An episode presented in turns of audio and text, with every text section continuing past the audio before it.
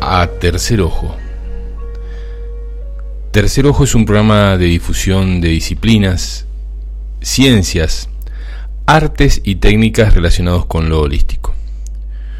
Buscamos con ello el desarrollo físico, el desarrollo emocional, el desarrollo mental, pero por sobre todas las cosas buscamos en nosotros mismos, los que hacemos el programa, el Facu Acoglanis en la dirección de esta querida Radio Limón y todos ustedes donde los encuentre hoy sábado 6 de agosto del 2022, entre todos buscamos el desarrollo espiritual.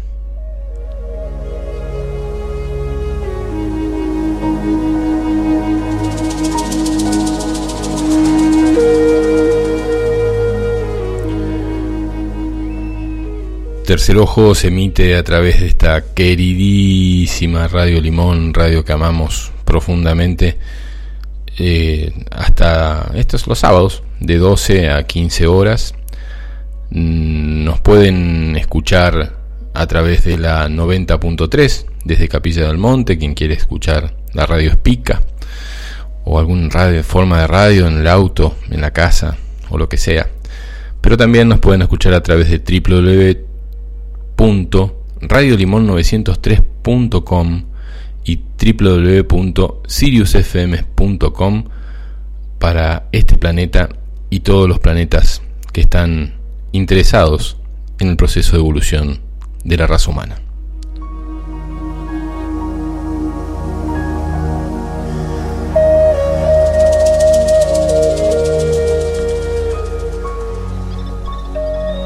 Las vías de comunicación para comunicarse con la radio es el teléfono para mandar mensajes de WhatsApp, que es el más 549 3548 58 52 20. Instagram y Facebook de la radio es Radio Limón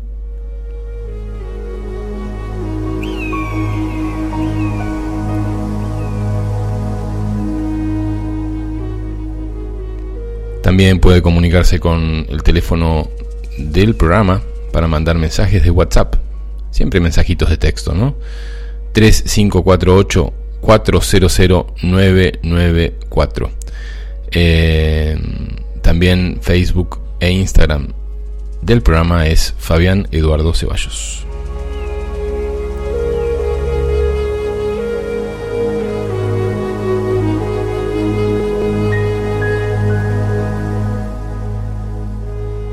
Y estamos en vivo desde la radio hoy, acá en el barrio de las Gemelas, en vivo, en vivo, en el piso de la radio, acá en lo del Facu.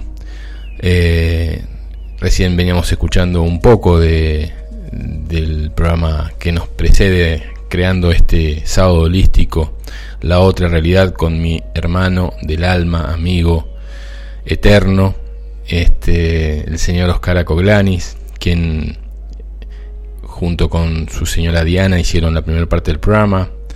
Después como invitado eh, el Víctor Vicedomini, que también va a tener su programa, eso me pone muy contento.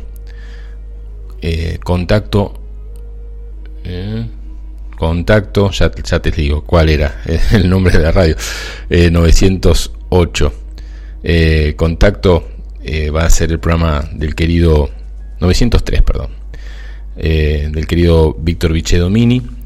Este programa que va a ser los días lunes a las 19 horas, así que ya cada vez más, todos los días de lunes a viernes está eh, también Alberto Kuselman haciendo su programa de radio. Eh, se van sumando muchos programas y seguramente van a venir muchos más. Recién me encontraba con, con un amigo, no voy a decir el nombre, pero que también va a tener su programa sobre astrología. Así que bueno, estamos ahí jugando a, a expander cada vez más esta querida radio que el señor Facua Coglanis le pone pilas para que suceda. Abrazos desde Chile, me dice Francisco, le mando un, te mando un abrazo muy grande, querido Fran. Em, el resto creo que son para otros programas, para el señor Oscar Acoglanis y Carlos Oyente desde el otro lado de las Sierras Chicas, desde Unquillo. Dice, hola Fabián, buen día. Hacía mucho que no te, no te contactaba, querido Carlos. Acá volviendo a escucharte a otra clase magistral del sábado holístico. ¿Qué pasó? Que nos perdimos en el viaje de escucharnos los sábados. Hacía tiempo que no tenía un mensajito tuyo.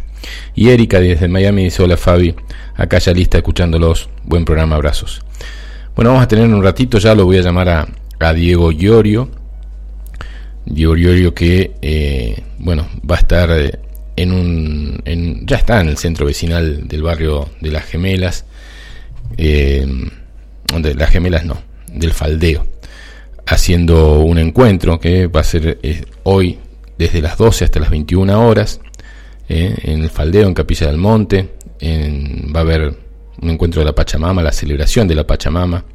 Va a haber mercado y feria eh, Pachacamac, va a haber celebración de la Madre Tierra con sicuris, poesía y música de la mano de Pachi Franco, que quiero tanto, Quinto Sol y Frecuencia Uritorco.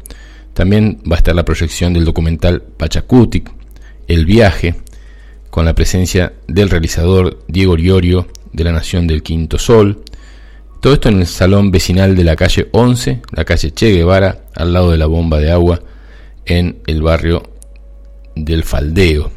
Y desde ahí nomás en un ratito ya lo vamos a sacar a Diego para poder charlar.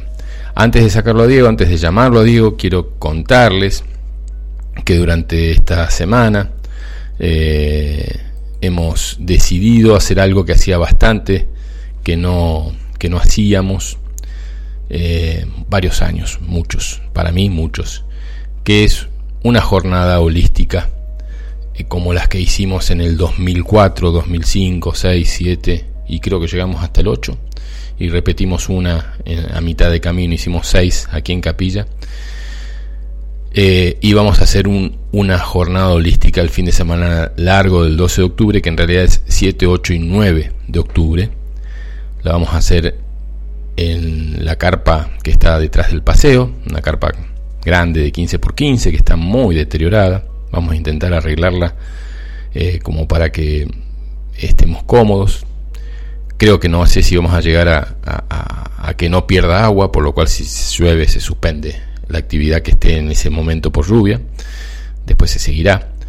Pero ahí en el patio vamos a hacer actividades, desde lo físico, pero también y sobre todo desde el plano evolutivo.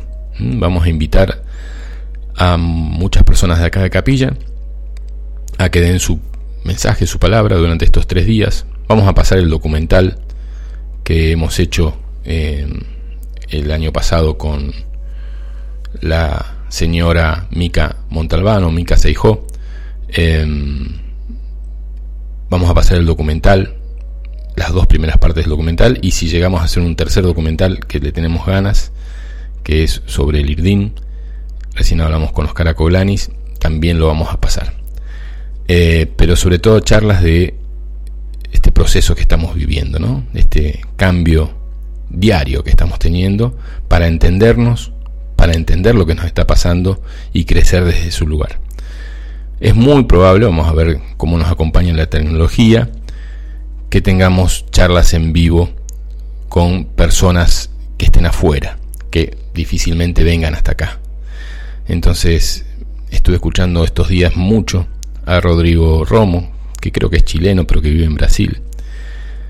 Eh, me interesó muchísimo, si bien ya lo había escuchado, su punto de vista de lo que nos está pasando, la amplitud del cambio que estamos teniendo y el origen de la raza humana y de las demás razas que nos componen y de los planetas y diferentes universos al que estamos eh, como ensamblados desde el inicio, hace millones de años, de este planeta.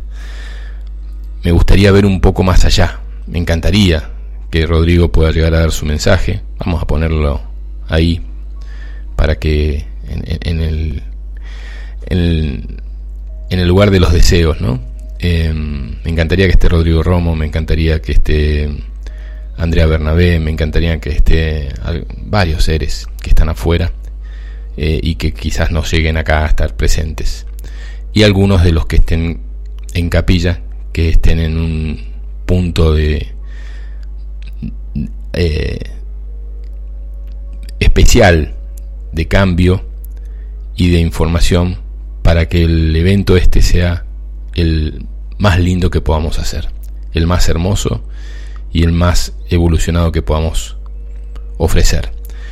Así que 7, 8 y 9 de octubre, para todos los que están viviendo, de algún lado un poquito lejos de Capilla, si se lo pueden ir agendando, no sé si por allá por San Juan, no sé si ojalá sería que venga Erika para esa época sería ideal, pero Carlitos, vos que vivís del otro lado de las Sierras Chicas, o Keco, China, que están escribiendo también, que están cerquita, o Silvia, la Silvia de Pauli, este, que están acá en Córdoba, estaría bueno que se lo vayan agendando. 7, 8 y 9 de octubre, aquí en Capilla del Monte.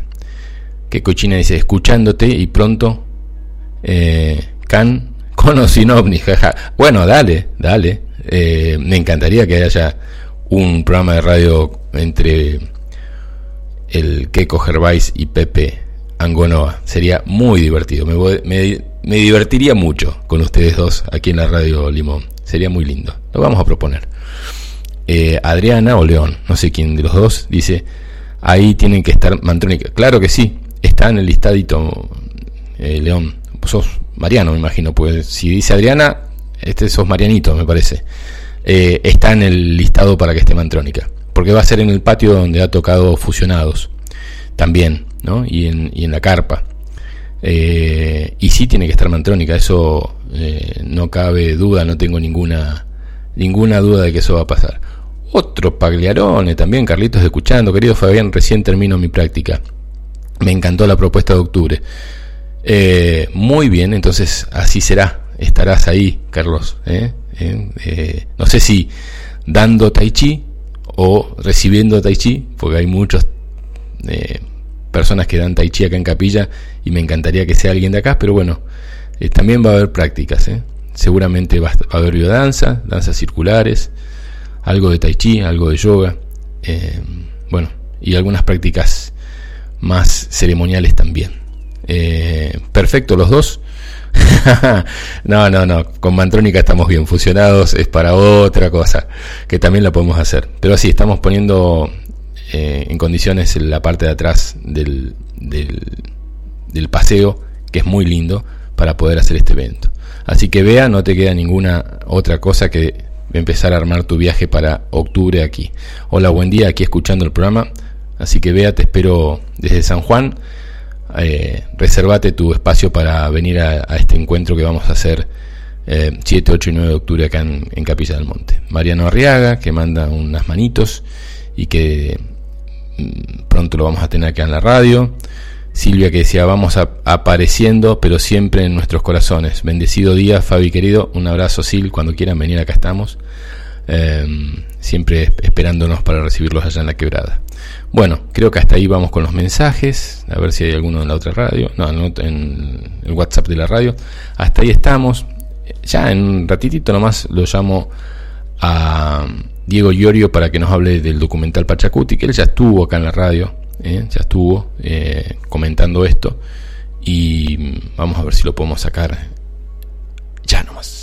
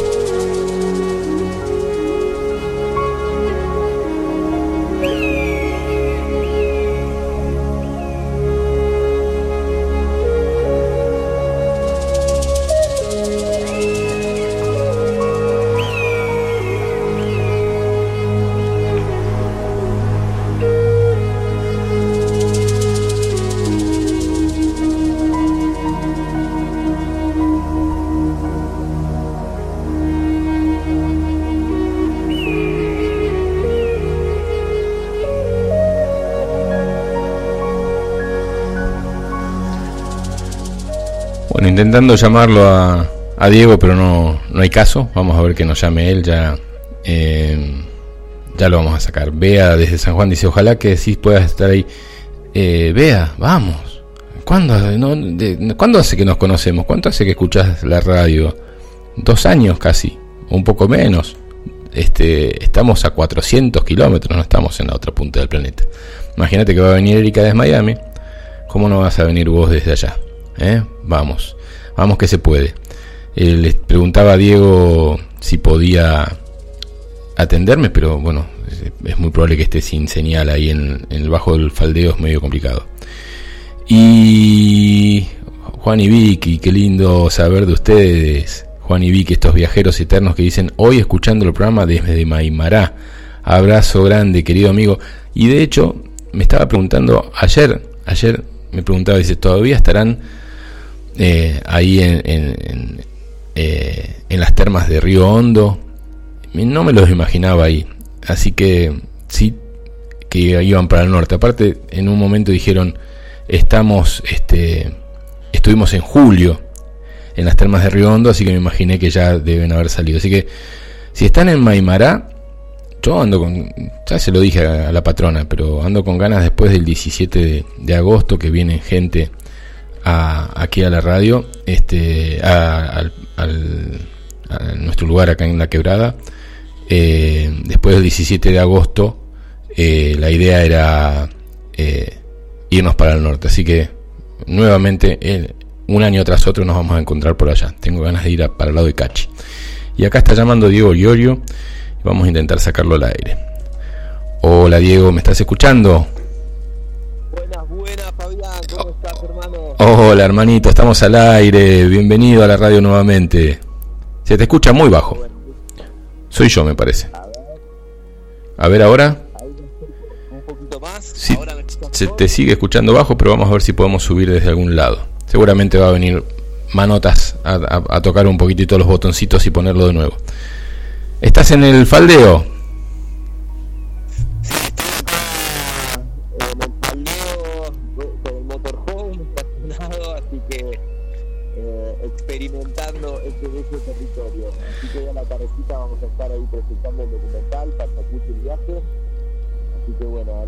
Contento de estar de vuelta acá por esta tierra. Bien. Yo te estoy escuchando muy bajo. Acá ya está viniendo eh, Manotas a, tratar de tocar un poquitito algún botoncito para escucharlo, pero este es el volumen y está al máximo. Así que debe ser de otra cosa. Eh, bueno, te estás haciendo como muy habitué de, de la zona, ¿no?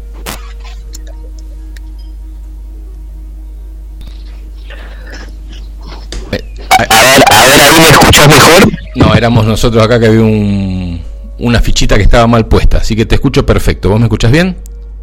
Buenísimo, sí, ahí me puse auriculares y microfonito, así que también ahí vamos a mejorar la. No, no, no, pero era, acá una fichita que estaba apenitas fuera del lugar. Eh, Perfecto. Qué lindo escucharte, hermano. Bueno, gracias ahí por, por el espacio. Bueno, eh, estuvo muy linda la ceremonia de la Pachamama el otro día, ¿no? Eh, ahí en, en, el camping. A mí me encanta, salgo con otra energía cada vez que voy a la ceremonia de la Pachamama ahí con, con el grupo tan lindo que se junta. Sí, muy, muy interesante que en esta venida para aquí ya creo que celebramos tres veces y hoy va a ser la cuarta que vamos a hacer a, a la celebración de la Pachamama, así que se viene lindo este ciclo. Estuviste en lo de Wiña y me imagino también haciendo la Pacha. Estuve lo, sí, estuvimos en lo de Wiña y también ahí como una celebración un poquito más íntima, eh, pero bueno, con la misma intención, ¿no? De, ofrendar a la madre y de, y de agradecer profundamente por todo lo que lo que nos da, ¿no? Así que conectando con, con los biorritmos de, de nuestra madre tierra, ¿no? Qué bueno me alegro mucho. Che, eh, ¿qué está sucediendo ahí en el faldeo? Que es, me imagino que ya se debe estar armando este evento, eh, lindo evento que hacen todos los años. Y yo estoy por ir ahora en un ratito. Ayer estuve en el lugar que no lo conocía, me encantó. Ahí el centro comunal que, que bueno, que se levantó con todos los, los vecinos. Me parece así un gesto muy hermoso. Y estar apoyando estos procesos me encanta, ¿no? Y, bueno, un poco Pachi, Franco y Carlos están ahí como, como organizando el pulso. Eh, la idea es que va a haber, bueno, ya ahorita debe estar por arrancar la, una feria, un mercadito, Pachacamac, eh, donde hay, hay alimentos conscientes, creo que hay también productos de productores de ahí la zona de Faldeo. Eh, después va a haber un grupo de sicuris, va a haber una ofrenda a la Pachamama también, hay una boquita ahí, una, una pacheta que, que se abrió ahí en, en, el faldeo, entonces van a estar ahí ofrendando. Después van a venir unos, unos hermanos músicos de frecuencia Uritorco, y mm, ya a las 20 horas vamos a estar proyectando el documental Pachacuti el viaje, ¿no? Y voy a estar ahí compartiendo un, poco de palabra acá junto con, mi compañera Julieta Nieto Y, y, bueno, compartiendo un poco todo lo que venimos haciendo. Y la princesa, ¿no? También la hija de Julieta. Y Mayara, sí, sí, la hijita de Juli que tiene ocho añitos, que está ahí acompañando con todo el aguante. Qué bueno, qué bueno. Eh, te pregunto, eh, la última vez que nos vimos, que, fue allá en casa, en Quebrada, había un proyecto de un motorhome, eh, un, lugar como para poder trasladarte más libremente y poder este, eh, eh, ofrecer este este lugar tan estos espacios tan lindos a través de los documentales que haces que son tres por ahora en diferentes lugares. Eso ya se ha concretado y ya estás viajando no Sí, ya es un hecho, una, una alegría básicamente poder estar aquí con el motorhome, que estaba ahí con, bastante miedo de, llegar a Córdoba, eh, porque bueno, es un motorhome grandecito, eh, tiene un motor Valiant, o sea, del, del 60, así que todos me decían, bueno, se la banca, es un fierrazo ese motor en montaña, pero bueno, hasta que uno lo prueba no se, no se saca el miedo, ¿no? Entonces a Llegamos, así que contentos, eh, y estamos acá mm, estacionando frente a la casa de, Alberto Kusselman, así que contentos ahí uh, que qué bueno eso. la posibilidad de, estacionar aquí. Alberto está en, en, este momento en Uruguay. ¿no? Se, está por ir. Ah, se, está, por ir. Dice que ya se había ido. Sí. Qué bueno. Sí, que está con toda una gira allá en Uruguay. Así que bueno, sí, ya ahora es un hecho que estamos con toda la, la casa ahí arribita y y bueno, y llevando todos los proyectos que, venimos realizando, ¿no? O sea, es una como una multiproductora nómade ahí que va a estar en movimiento llevando lo que son los documentales, los diferentes talleres que hacemos, que son talleres de ancestralidad, donde bueno, comparto un poco la palabra, las experiencias de, viaje y los relatos de abuelos, de abuelas sabias de, los territorios.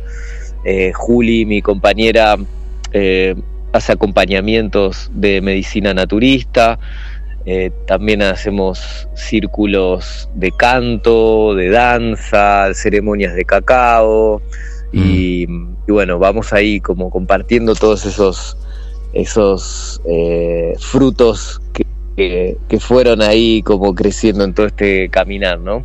O sea que te están escuchando Juan y Vicky, que son dos viajeros desde hace cuatro años en este momento estaban en Maimará, en, eh, ahí en Jujuy. Eh, y, están viajando por la Argentina desde hace cuatro años. Cuando hace frío se van para el norte, cuando hace calor se van para el sur. Y así están así recorriendo todos, ¿no? Y, también están en, su en su furgón. Ellos, Ibu es, es un furgón eh, medio adaptado motorhome este y, están llevando esa vida nómade que vos decías.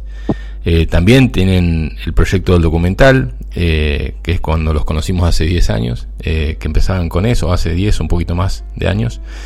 Y finalmente se terminaron quedando vivir en capilla un montón de tiempo. Y, ahora salieron hace 4 años y están viajando. Es, es algo que se está como desarrollando mucho y sobre todo activando lo, que uno vino a hacer, ¿no? O sea, en el caso tuyo, los documentales te da la libertad para poder decir, bueno, filmo cuando quiero, no tengo que andar yendo en un auto, pagando un hotel, eh, que me corren los tiempos, que, me, que comiendo la comida de otros que otros hacen porque no me la puedo cocinar yo. Entonces cambia mucho la historia. De hecho, eh, ahora me estoy por ir a cortar el pelo con alguien que tiene un, una peluquería móvil que está recorriendo el, país con su peluquería y él vive de, la peluquería, corta el pelo en la calle. Este, increíble. Bueno, vos tenés las lanas largas y tenés lanas todavía. Eh, yo tengo poco, lo tengo que andar acomodando un poco. Eh, digo, qué bueno esto de empezar a hacer desde el movimiento cosas que le dan sentido a la vida. ¿eh? Hemos mm, estado muy estáticos. Vos como productora has estado muy estático seguramente mucho tiempo, yendo a un lugar todos los días para hacer un documental o lo que sea, trabajando para empresas, y hoy la vida te está llevando a moverte y hacerlo mm. en movimiento. Me parece que es, es algo que se está dando mucho. Sí, desde mi camino, bueno, empieza ya en el 2009, ¿no? Donde hago ya el corte fuerte con toda esa, esa producción así estándar de los medios audiovisuales que venía, bueno, laboreando ahí para, para Unilever, para Rexona, Axe, bueno, todos esos monstruos, donde, bueno, a partir de mi despertar de conciencia fue, ya fue esto para que, estoy nutriendo, ¿no?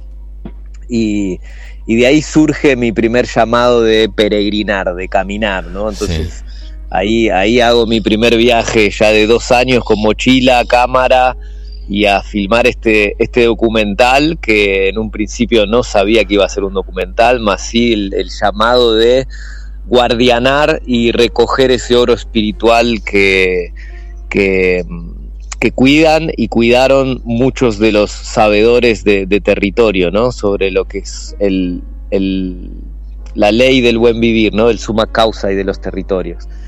Y, bueno, y ese, y ese primer peregrinaje de dos años me fue mostrando un poco, como decías vos, la, la misión de cada uno, ¿no? Eh, y la misión mía profunda de, ser un comunicador. Y también entender, bueno, para qué me había formado en todos esos años de comunicador, de diseñador gráfico, de, realizador audiovisual. Y fue específicamente para, eh, poder transmitir el mensaje, pero desde un desde una profesionalidad, de una línea ya profesional, ¿no? Porque realmente estamos forjando las nuevas eh, bases de, una nueva educación, ¿no? Donde también no va a ser solamente un formato documental, sino esto se expande a, muchas áreas, ¿no? Eh, entonces mi, idea profunda, que, ya la, la voy plasmando también en una grupalidad que se llama Nación del Quinto Sol, Guardianes y Comunicadores de la Madre Tierra. Eh, la idea es, bueno, empezar a generar talleres, empezar a generar eventos, festivales, y, poder generar una plataforma también de educación, ¿no? donde hayan talleres online, donde uno pueda acceder también al conocimiento de los abuelos, de las abuelas, pero en una, visión integrativa de conocimiento, ¿no? donde, por ejemplo, escuchamos la voz de un abuelo y escuchamos la voz de un permacultor y escuchamos la voz de un músico medicina y empezamos a, integrar las áreas, ¿no? porque venimos acostumbrados de una, de, una educación súper fraccionada, súper separatista, ¿no? Entonces tenemos la matemática por un lado, donde tenemos la biología por otro lado, y en realidad volver a los principios de, del origen, donde nos reordena, es volver a integrar los conocimientos, ¿no? Mira, acá te estaba diciendo eso, y Juan y Vicky, que están en Maimará, dice, con Diego nos conocimos en el 2008, en esa época yo usaba el nombre de Rayo Blanco Cristal, seguro se acuerda, un fuerte abrazo para Diego. Eh, ah, sí, sí, ya sé quién es Vicky. No, Juan, Juan, Juan, Juan. O, o, Vicky, no sé quién escribe los dos, pero este y en ese momento no se conocían entre ellos, así que pongan quién era porque para saber, eh, Vicky es Sí, creo que es Vicky. Peticita chiquitita de rulitos, muy, muy, divina, muy divina. Y, Juan, bueno, es un poco más alto, va, bastante más alto, y de ojos claros y ahora está medio peladito. Pero bueno, este, ahí estamos. Mónica desde Vietma dice, hola, buen día, escuchando desde Vietma, si podés repetir después eh, o por mensaje mejor el horario del programa Contactos que mencionaste hoy, en, que empieza el lunes, que tampoco registré quién lo va a conducir. Lo va a conducir Víctor Vicedomini y va a estar los lunes a las 19 horas. Eh, no sé cuántas horas va a estar. Eh, bueno, ya leímos el, mensaje de, de Bea.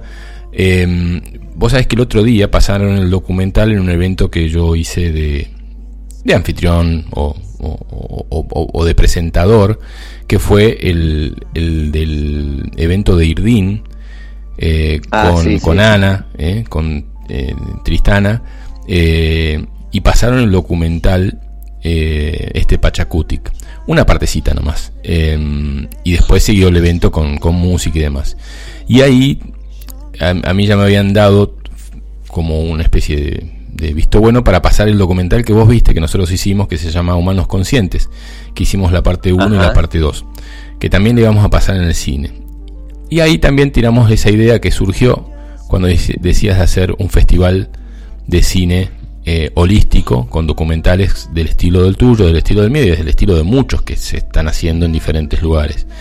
Que el cine eh, Teatro Enrique Muño es ideal porque tenés el público para ese tipo de eventos y tenés 400 butacas y un cine bastante bien puesto, ¿eh? porque hoy los cines están muy deteriorados porque o son chicos y modernos o, o son chicos y modernos o son, o son grandes y no los han cuidado. Este está bastante bien. Así que, bueno, seguramente en el corto plazo eh, se puede llegar a dar esto. Estaría bueno que nos juntemos antes que te vayas para darle forma, ¿no? Saber quiénes son. Nosotros estamos viendo de hacer un documental que se va a llamar Irding, que de hecho lo vamos a empezar a, grabar en los próximos días. Eh, o sea que va material para hacer un, evento del estilo que vos tenías pensado. Em, hay. Y gente también. Está buenísimo. Perfecto. Sí, sí. Yo creo que es algo que, que debemos ya como, como una intención profunda de, de plasmar. O sea, de nuevas nuevos rubros dentro de, lo audiovisual que, nos permiten un poco más de libertad también en la hora de la creación, ¿no? Eh, porque hay muchas restricciones también eh, a la hora de, de, los que somos realizadores cuando queremos presentar materiales en concursos, en eventos, y realmente cuando eso se, se, se ve como restringidos en las formas o en las condiciones, es el llamado a crear nuevas líneas y nuevas formas. Entonces me parece que es clave poder levantar un, nuevo festival de cine de origen que se replique en todos lados, ¿no? Y sí, señor.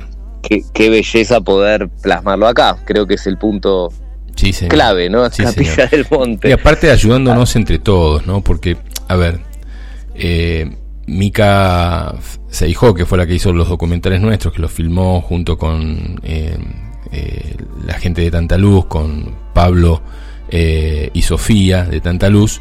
Eh, es muy buena editando también, es muy buena con los conceptos de cámaras y demás. La verdad que hizo un trabajo muy lindo. y se vino a vivir acá. Entonces, de acá puede surgir mucho material que me sirva, que nos sirva a nosotros, que te sirva a vos. O sea, vamos a estar filmando eh, mientras haya luz y, de noche también, obviamente, eh, pero vamos a estar filmando mucho y va a haber mucho material para poder compartirnos entre todos. Entonces vos decís, bueno, yo tengo tomas de esto, el otro tiene tomas de otra cosa y creo que ahí va, le va a dar sentido, ¿no? que entre todos nos ayudemos a tener un, material fílmico y un archivo de imágenes eh, propias que sería bueno compartir. Es decir, bueno, estas las use yo, pero estas me sobran. ¿Eh? Y, Totalmente. Y creo que ahí, ahí vamos a poder jugar lindo. Igual que con la música. Igual que con la música, sí. Sí, a ver si podemos levantar una productora acá, ¿eh? ¿Eh? De contenido, de contenido holístico ahí consciente. Estaría muy bueno. Pero lamentablemente te vas a tener que quedar a vivir, cosa que no creo que te, te cueste mucho. te vas a tener que quedar a vivir un tiempo de vez en cuando en la zona. Sí, igual medio difícil. Me toca, me toca la misión de, recorrer los territorios. Ahí un abuelo me decía, no, Diego, me encantaría que te quedes acá con nosotros, que estamos armando una comunidad, pero yo entiendo que vos sos como el río y tenés que, tenés que fluir. Sí, claro. sí, hay, claro. Hay que recorrer. y, pero sí, sí me reconozco como, como un activador, ¿no? Donde, donde llego, bueno, eh, es, es, mágico que, que, está todo el nutriente, es como esa tierra fértil que está esperando ahí cierta, cierta activación y está todo para hacerse, ¿no? Para activarse y bueno, después se sostiene desde las redes, ¿no? Que por algo estamos súper conectados ahora con, con, las redes y la tecnología, ¿no? Y eso nos permite sostener todo el entramado. Estamos hablando con Diego Llorio, eh, realizador eh, cinematográfico, documentalista, que está recorriendo, bueno, en, para hacer los documentales que hizo, estuvo varios años recorriendo toda Latinoamérica. ¿eh? hay testimonios en sus documentales desde la Patagonia hasta Colombia, seguramente, y a partir de ahora hasta donde llegue el, el Valiant, el motor Valiant, hasta ahí, hasta ahí llegará. Y desde diferentes lugares van mandando mensajes, como en el caso de los Fuchs, Gabriel Fuchs y bueno y familia dice escuchándote y extrañándolos eh, estuvieron allá en la quebrada eh, fue un gran descubrimiento el habernos encontrado así que les mandamos un abrazo muy muy grande eh, y desde Villa Ballester, María, que dice, hola amigo limonero, un día maravilloso, sol pleno y energías a full, oyéndote y viendo cómo se despliega la vida ante mis ojos maravillados. Abrazos desde el alma a alma. Un gran saludo María. Eh, esto a mí me, me, gusta, me, me, me encanta eh, estos encuentros. Nosotros les contábamos un poco a, las personas que están, que estamos conectados a través de la radio, que en octubre vamos a retomar un, evento que hacíamos todos los años, eh, pero que lo hicimos durante seis años acá en Capilla, desde el 2004 hasta el 2009, creo, 8, y que eran unas jornadas holísticas que en aquel momento se llamaban Elegir Ser, y hoy se van a llamar Jornadas Holísticas Tercer Ojo, lo vamos a hacer eh, en la carpa que tenemos atrás del paseo y ahí vamos a, pasar cosas. Desde los documentales que hicimos nosotros, quizás podamos pasar el tuyo también, hasta eh, charlas y actividades con diferentes personas y vamos a tratar de e incluso tener una pantalla para comunicarnos con personas que están en el exterior y que también nos gusta que, den su palabra pero que no los podemos traer. Entonces, esa parte también a nosotros nos gusta mucho, Diego, eh, de organizar eventos. Creo que en ese sentido somos medio almas gemelas, hemos hecho lío en otras vidas y en esta nos volvimos a juntar, así que todo lo que quieras plasmar en la zona, eh, tenés base, eh, tenés base acá en, Capilla del Monte para que te ayudemos. Buenísimo, bueno, muchas gracias ahí, pero sí, ahí coincido con que está bueno generar ahí un, un, espacio que, que, pueda centralizar eh, materiales de varios realizadores conscientes para que se pueda difundir, ¿no? Eso es un poco también ahí mi, visión, que hayan varios centros o, productoras conscientes sembradas en los territorios, ¿no? Y nos vamos fortaleciendo ahí. Sí, señor. No te vayas antes de ir, eh, antes, no te vayas de capilla, digo, antes que nos juntemos a, tomar unos mates, unos tecitos y te muestro lo que vamos a hacer nosotros. incluso podemos volver a juntarnos allá en la quebrada. Y, esta semana le hacemos. Dale, eh. Con, repetinos de nuevo para Yelén que está recién escuchando el programa. ¿Eh? Eh, no sé si ya lo estaba escuchando antes, dice, buen día, qué alegría que esté renaciendo un encuentro, abrazos a ustedes, muy interesante lo de Diego, tu labor y agradece. Repetimos un poquito dónde estás y qué va a suceder durante todo el día ahí en, el, en la bomba, en el faldeo. Bueno, en el centro comunal ahí del Faldeo eh, se está realizando hoy una actividad de celebración de Pachamama, que lo, viene ahí como organizando Pachi Franco, Carlos, y bueno, estamos invitados desde lo que es Nación del Quinto Sol a llevar el, documental Pachacuti el viaje, que va a ser a las 20 horas, pero previo a eso hay varias actividades, hay una feria, mercadito, hay de, productos, de alimentos y de y de gente ahí del faldeo que lleva ahí sus productos, sus artesanías, que es la Feria Pachacamac, que creo que ya está iniciando. Yo ahora en un ratito estoy yendo para allá. Eh, va a haber gente con comida ahí ofreciendo. Después va a haber un grupo de sicuris, va a haber una, una ofrendas a la Pachamama, se va a abrir una, boquita que ya hay en el espacio para ofrendar a la Pacha. Eh, y después van a venir los chicos de Frecuencia Uritorco a compartir unas músicas y bueno, y después vamos a estar proyectando el documental con una, con una charla. Así que más que bienvenidos y bienvenidas todos los que están acá en el territorio. Es fácil llegar. participar, ¿no? Es fácil llegar, hay estacionamiento en la zona, se puede llegar en auto. Creo que sí, sí. bien. Sí, sí. Bueno, bomba del faldeo, eh, pongan en el. Para algo sirve el celular. bomba del faldeo, barrio faldeo, y ahí se puede llegar con, con la guía del Google. Y después, bueno, contarles que si quieren ver algo de, de mi material y de lo que vengo realizando, hay un canal de YouTube que se llama Nación del Quinto Sol. Ahí pueden encontrar varios materiales con palabras, rezos, cantos de abuelos, de abuelas, diferentes territorios. Y bueno, también nuestro Facebook, Nación del Quinto Sol, mi Instagram que es Juan-Diego-Iorio y bueno, ahí nos pueden ir siguiendo los rastros. Muy bien. Así que Así será. muchas gracias por el espacio, mi querido hermano. Abrazo grande, gracias a vos y te saluda María, Mario y Alejandra desde Buenos Aires, dice abrazos para Diego. Em, también un saludo al querido Diego y toda la luz. Eh, pero no tengo el nombre de quien te saluda, pero bueno, te saluda. Eh, Bienvenidos, sus abrazos.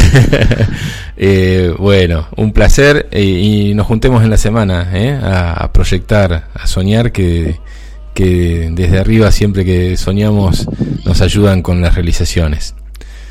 Ahí va, bueno, un abrazo grande y nos estamos hablando. Muchas gracias, Diego. y para todos. Abrazo grande. Diego Llorio, alialia eh, Diego Llorio en el programa Tercer Ojo, aquí en, en, la querida Radio Limón en la 90.3, programa que nosotros vamos a estar dos horitas más hasta las 15 horas aquí en, en el Tercer Ojo, luego viene Peregrinos con Carlos Alberto Gallo, que ahora voy a buscar lo que me dijo Alberto, quienes van a estar de invitado. Carlos Alberto Gallo, que tiene el programa desde las 15 hasta las 18 horas para dar luego lugar a Serenamente, el programa de eh, la señora Laura Bergerio, que es un programa de música muy linda que va a estar hasta las 20 horas, de 18 a 20 horas. Radio Limón, Peregrinos, espacio radial para el despertar de la conciencia. Esto empieza dentro de dos horitas a las 15 horas y va a estar Kepcher Verónica Litzana, Litzana, autora de los libros Isidris e Isidris Vibración 9. ¿eh? O sea que va a haber una invitada que escribió unos libros de Isidris e Isidris Vibración 9. Recordamos para todos los que ustedes eh, tengan una idea de dónde queda Isidris, esto queda en Mendoza. Hemos estado en, en, el lugar donde se encuentra en un río seco la piedra de Isidris. No estoy seguro si era ahí, pero dicen que ahí suceden cosas muy lindas. Encontramos la piedra, encontramos el lugar, eso está en las afueras de, Mendoza, a unos 20 minutos, otros dicen que está en otro lado, no importa dónde sea, es una vibración. De hecho, me acuerdo que cuando hacíamos las muestras del artista Ciruelo, él había pintado a Isidris, a, a Erx, no me acuerdo los nombres de, de, de, los seres, pero eran tres mujeres, Isidris, Erx y Aurora, ¿eh? con diferentes nombres, pero que era tremenda las ilustraciones que había hecho. Así que bueno, eso es lo que tenemos para ahora. Vamos a poner un poquitito de música y ya volvemos con el programa.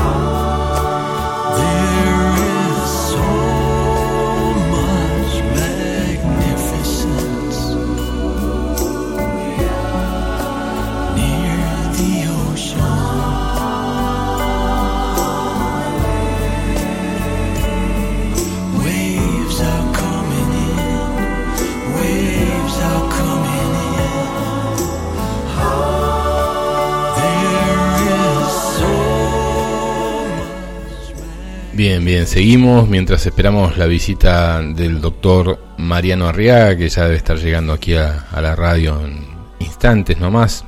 Les decimos que Mariano está organizando un encuentro para mañana, a ver si lo encuentro, lo que me dijo Mariano, un encuentro para mañana domingo, 7 de agosto, a las 15 horas en Villa Jardino. El lugar es en el establecimiento rural El Tala, en el Camino de los Artesanos. Ahí, eh, intencionando la nueva humanidad, encuentro con el doctor Mariano Arriaga en Villa Jardino. Domingo 7 de agosto, 15 horas, en el establecimiento rural El Tala, Camino de los Artesanos. ¿eh? Acá cerquita, Mariano siempre viajando, hemos ido a verlos a, a Corrientes, ha estado ya para el lado de Misiones, estuvo en Formosa ya nos va a contar un poquito él. Estuvimos charlando después de su viaje a Formosa eh, y antes de que se vaya nuevamente a su casa allá en el Bolsón, de lo que había sido el viaje a Formosa y lo que es Formosa en realidad, lo que está generando eh, eh, los gobiernos, los sistemas allá en Formosa con un control muy, muy, muy estricto. si bien lo vamos a hablar desde un lugar de esto que lo propone él, que es intencionando la nueva humanidad, también tenemos que ver la realidad de lo que están pasando algunas eh, provincias todavía con este confinamiento, que si bien no, lo están, pero siguen los controles. Controles que nos están siendo como muy eh, constantes y hasta a veces nos parecen naturales. ¿no? Controles desde que te subo el gas y te subo eh, la luz, pero después te lo bajo si me das todos los datos tuyos. Entonces uno, por bajar un poco, la, reducir la economía o mantener un costo más barato, estás dando una información muy amplia de tus ingresos, de tus propiedades, de tus vehículos. Estamos entregando información física porque nos están haciendo también eh, controles biométricos a través de fotografías. Cada vez que haces algo nuevo, te dicen fotografía actual, eh, control biométrico. O sea, estamos dando muchos datos. No nos damos cuenta, pero cada vez más estamos dando datos y estamos permitiendo que nos pongan límites. Poco a poco, yo me imagino que hace 60 años vos podías salir del país y nadie te preguntaba nada. Hoy tenés un pasaporte. ¿Eh? Eh, hoy tenés una cédula, dentro de poco vamos a tener este eh, formato que tiene que ver con el código QR en forma individual. No es todo de golpe, es todo de a poquito, pero ese de a poquito está creciendo.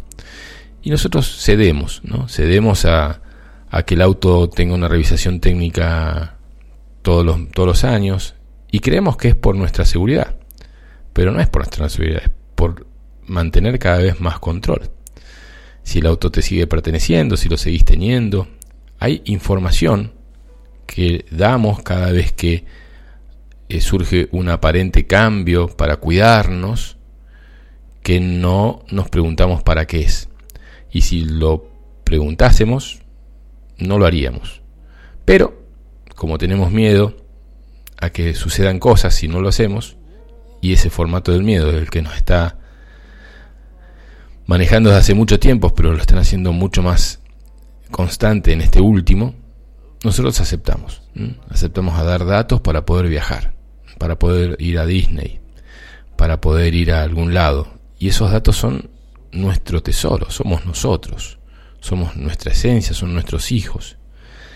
Y ahí es donde estamos, me parece, eh, fallando en el conjunto. Porque si fuésemos en conjunto a eh, ponerle freno a esta situación, seguramente se le pone. Pero como seres individuales que somos, vemos alternativas. Nos sacamos un pasaporte eh, sanitario trucho, hacemos cosas para poder viajar, hacemos cosas para poder salir y no nos preguntamos hacia dónde nos lleva eso.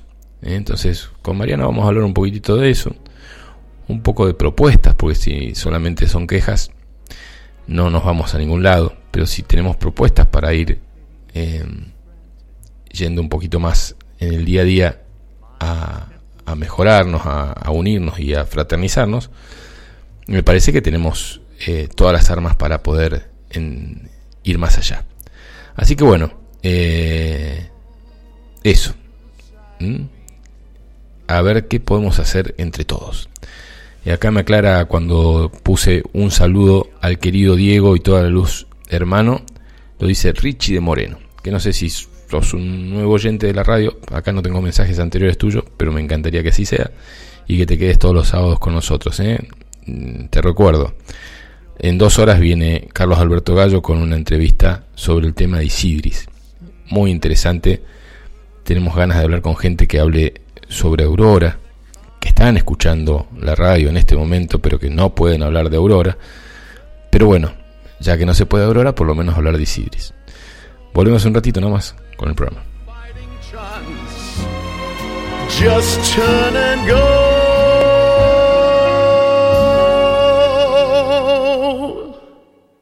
I won't send roses and roses suit you. So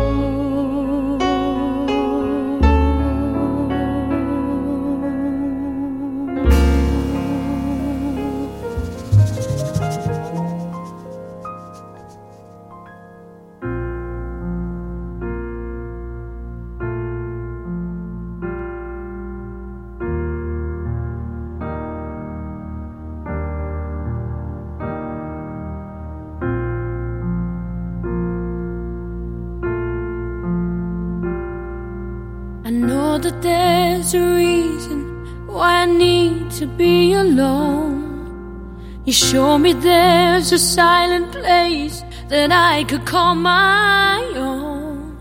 Is it mine? Oh Lord, is it mine? You know I get so weary from the battles in this life. And as many times it seems that you're the only hope inside, is it mine? Oh Lord, is it mine?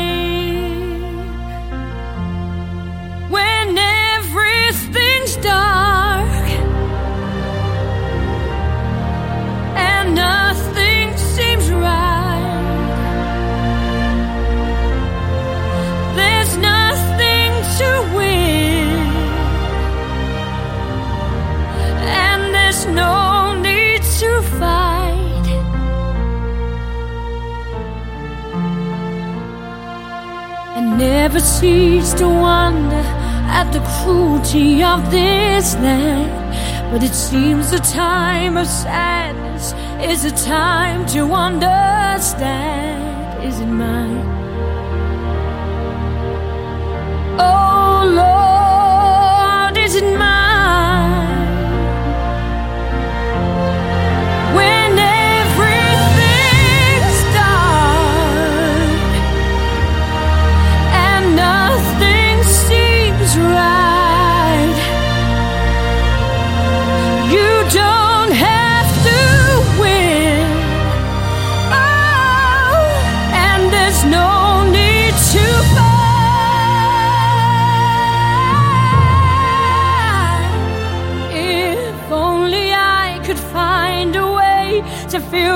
sweetness through the day.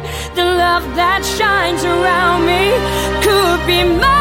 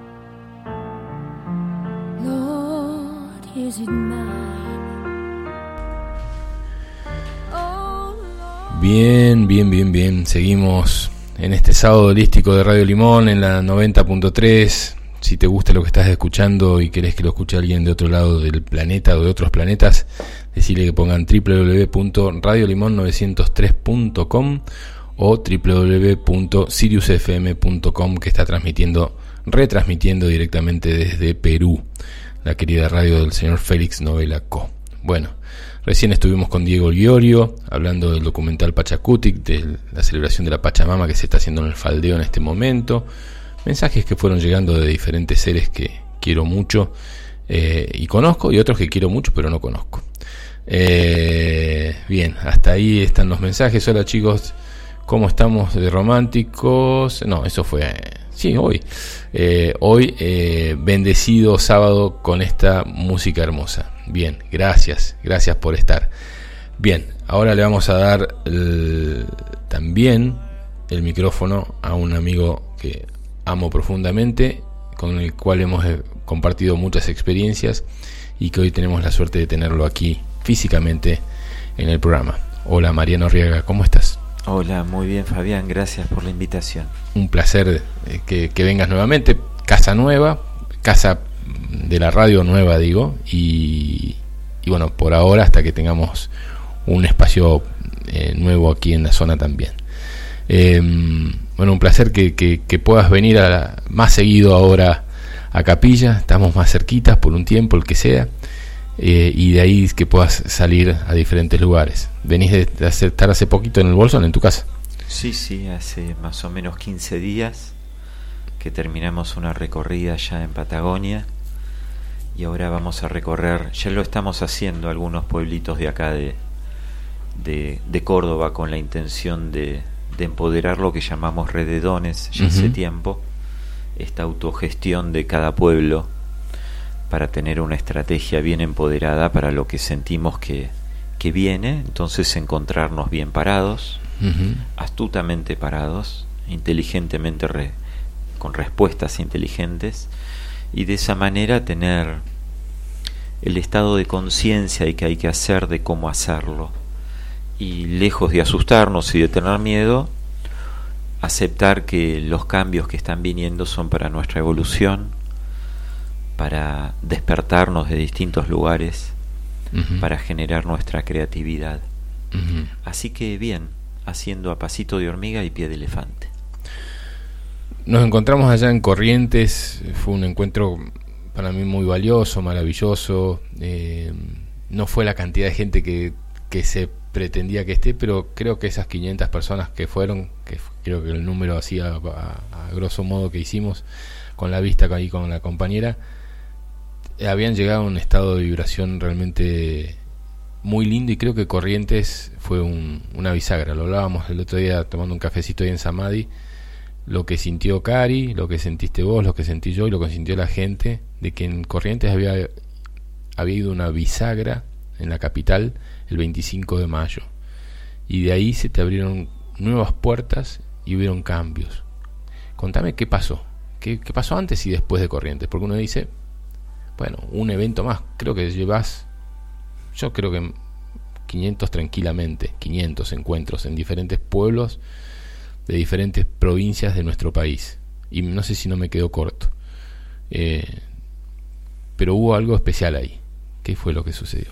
Bueno, Corriente fue un 25 de mayo. Fue a un año de, la detención de Rosario. Tu detención en Rosario. Sí. Para mí fue muy significativo. Habíamos pensado en hacer un, un encuentro en Rosario y la parte legal nos dijo que no, que nos iban a detener de vuelta, que no tenía sentido el atrevimiento. Así que tampoco era cuestión de ir en contra del tsunami, era es cuestión de surfear la ola y surgió Corrientes por un montón de lugares de ancestros míos, la familia de mi madre es de Corrientes de 16 generaciones y es un sector de, de la patria, de la patria bien entendida, el concepto de patria de alma, de alma que nos une, no el concepto de patria que nos divide, el concepto de patria que nos une. Eh, es un lugar de donde todo nació de muchas maneras Hubo mucha gente en la Mesopotamia en antaño que soñó en hacer una gran nación para el mundo. Y nos pareció que Corriente era un gran lugar para hacer este encuentro, sumado a que el acuífero de Liberá, que lo recorre así como al resto de la Mesopotamia y a varias provincias más, que es el tercero más importante del planeta, iba a lograr un algo exponencial a nivel de dimensión y de vibración con un decreto. Nuestro decreto era claro, sentido de antemano. Era el decreto y es el decreto de la desobediencia civil masiva, todo lo que es mal. Que esto excede a cualquier política. Esto es una decisión del alma al alma y una decisión clara y firme de estar conectado al cielo y a la pacha y de juntos hacer una transformación de este hermosísimo lugar del planeta. Así que fue un día de inicio en lo personal y eso fue el decreto en lo general.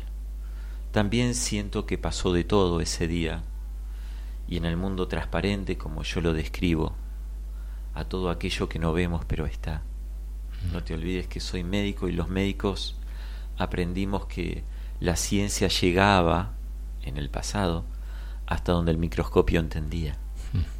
Entonces hace muchos años el microscopio óptico, que era con el que estudiábamos, que aumentaba 10x, 20x, o sea, 20 veces, que fue totalmente superado por el microscopio electrónico de barrido y ahora el nano, que ve miles de veces más pequeño, puede descubrir que había una realidad que no veíamos, pero que está. De la misma manera es como analizamos estos supuestos viales hoy en día, estos productos inyectables, pues en el mundo transparente, el que no se ve ni siquiera con el microscopio electrónico, en el que convive el mismo amor y la misma esencia, y con el que juntos decidimos formar parte de un proyecto. Y es el proyecto que empezamos a vivir a partir de ahí, de ahí con una intensidad distinta, con un compromiso de todas las partes de uno. El proyecto es generar una nueva civilización en la Tierra, entre todos, sin líderes, por igual, de decir no a lo que fue manipulado y sí a lo que nuestra genética hereditaria espiritual nos dicta que podemos hacer. Somos seres divinos en potencia. Estamos descubriéndonos como algo. Alguna vez algunos grandes maestros lo hicieron y nosotros podemos llegar a hacerlo, ¿por qué no? Entonces allá vamos. Ese decreto habló de libertad. Ese día se dijo no a todo el mal. A partir de ahora nosotros vivimos desde otro lugar, en donde la orientación a nuestro norte sea desde el alma en coherencia y en coincidencia con el espíritu. Así que cuando empezás a sentir esto desde este lugar tan profundo y tan cierto para uno, y lo empezás a comunicar en la común unión entre todos. Esto se genera y se crea. Y esto es lo que estamos trasladando en cada pueblo que estamos recorriendo. Humildemente soy muy consciente del rol de la Argentina en los próximos tiempos. Y siento que los tiempos son muy inmediatos. Entonces a prepararnos. Hablábamos eh, hace un, unos instantes antes de que vos llegues de la forma en que nos han limitado, ¿no? Eh, parcialmente, de a poquito, cómo nos han impuesto límites de, de, movimiento, límites de, o, generar información, cómo entregamos nuestra información privada de lo que tenemos, lo que tenemos eh, a nivel eh, material, de nosotros mismos, información privada a través de fotografías biométricas para poder conseguir un plan o poder conseguir un dinero que te da el gobierno. Eh, como decía yo, creo que hace 50 años no existía un pasaporte. Eh, vos podías ir a un país y podías salir sin ningún problema. Y hoy de repente hay un pasaporte que tiene un montón de datos tuyos y cuando vos estás entrando a un país ya tienen todo lo tuyo. Eh, antes no existía ese control eh, y poco a poco lo fuimos aceptando. Fuimos aceptando que tenemos que pedir permiso para movernos. ¿Cuándo pasó eso antes? ¿Cuándo existió el permiso para moverte de una provincia a otra, como lo tuvimos hace dos años, y lo quieren volver a imponer seguramente en el corto plazo. ¿Cuándo teníamos que hacer eso? Bueno, desde hace un tiempo sucede. Cuando te fuimos a ver a Corrientes, tuvimos muchos problemas para cargar gasoil en la camioneta. Eh, y nos movíamos para un lado para otro y llegamos a una estación, no hay gasoil, no hay gasoil. Eh, eso pasó, pero pusieron un límite de 30 litros para cargar gasoil.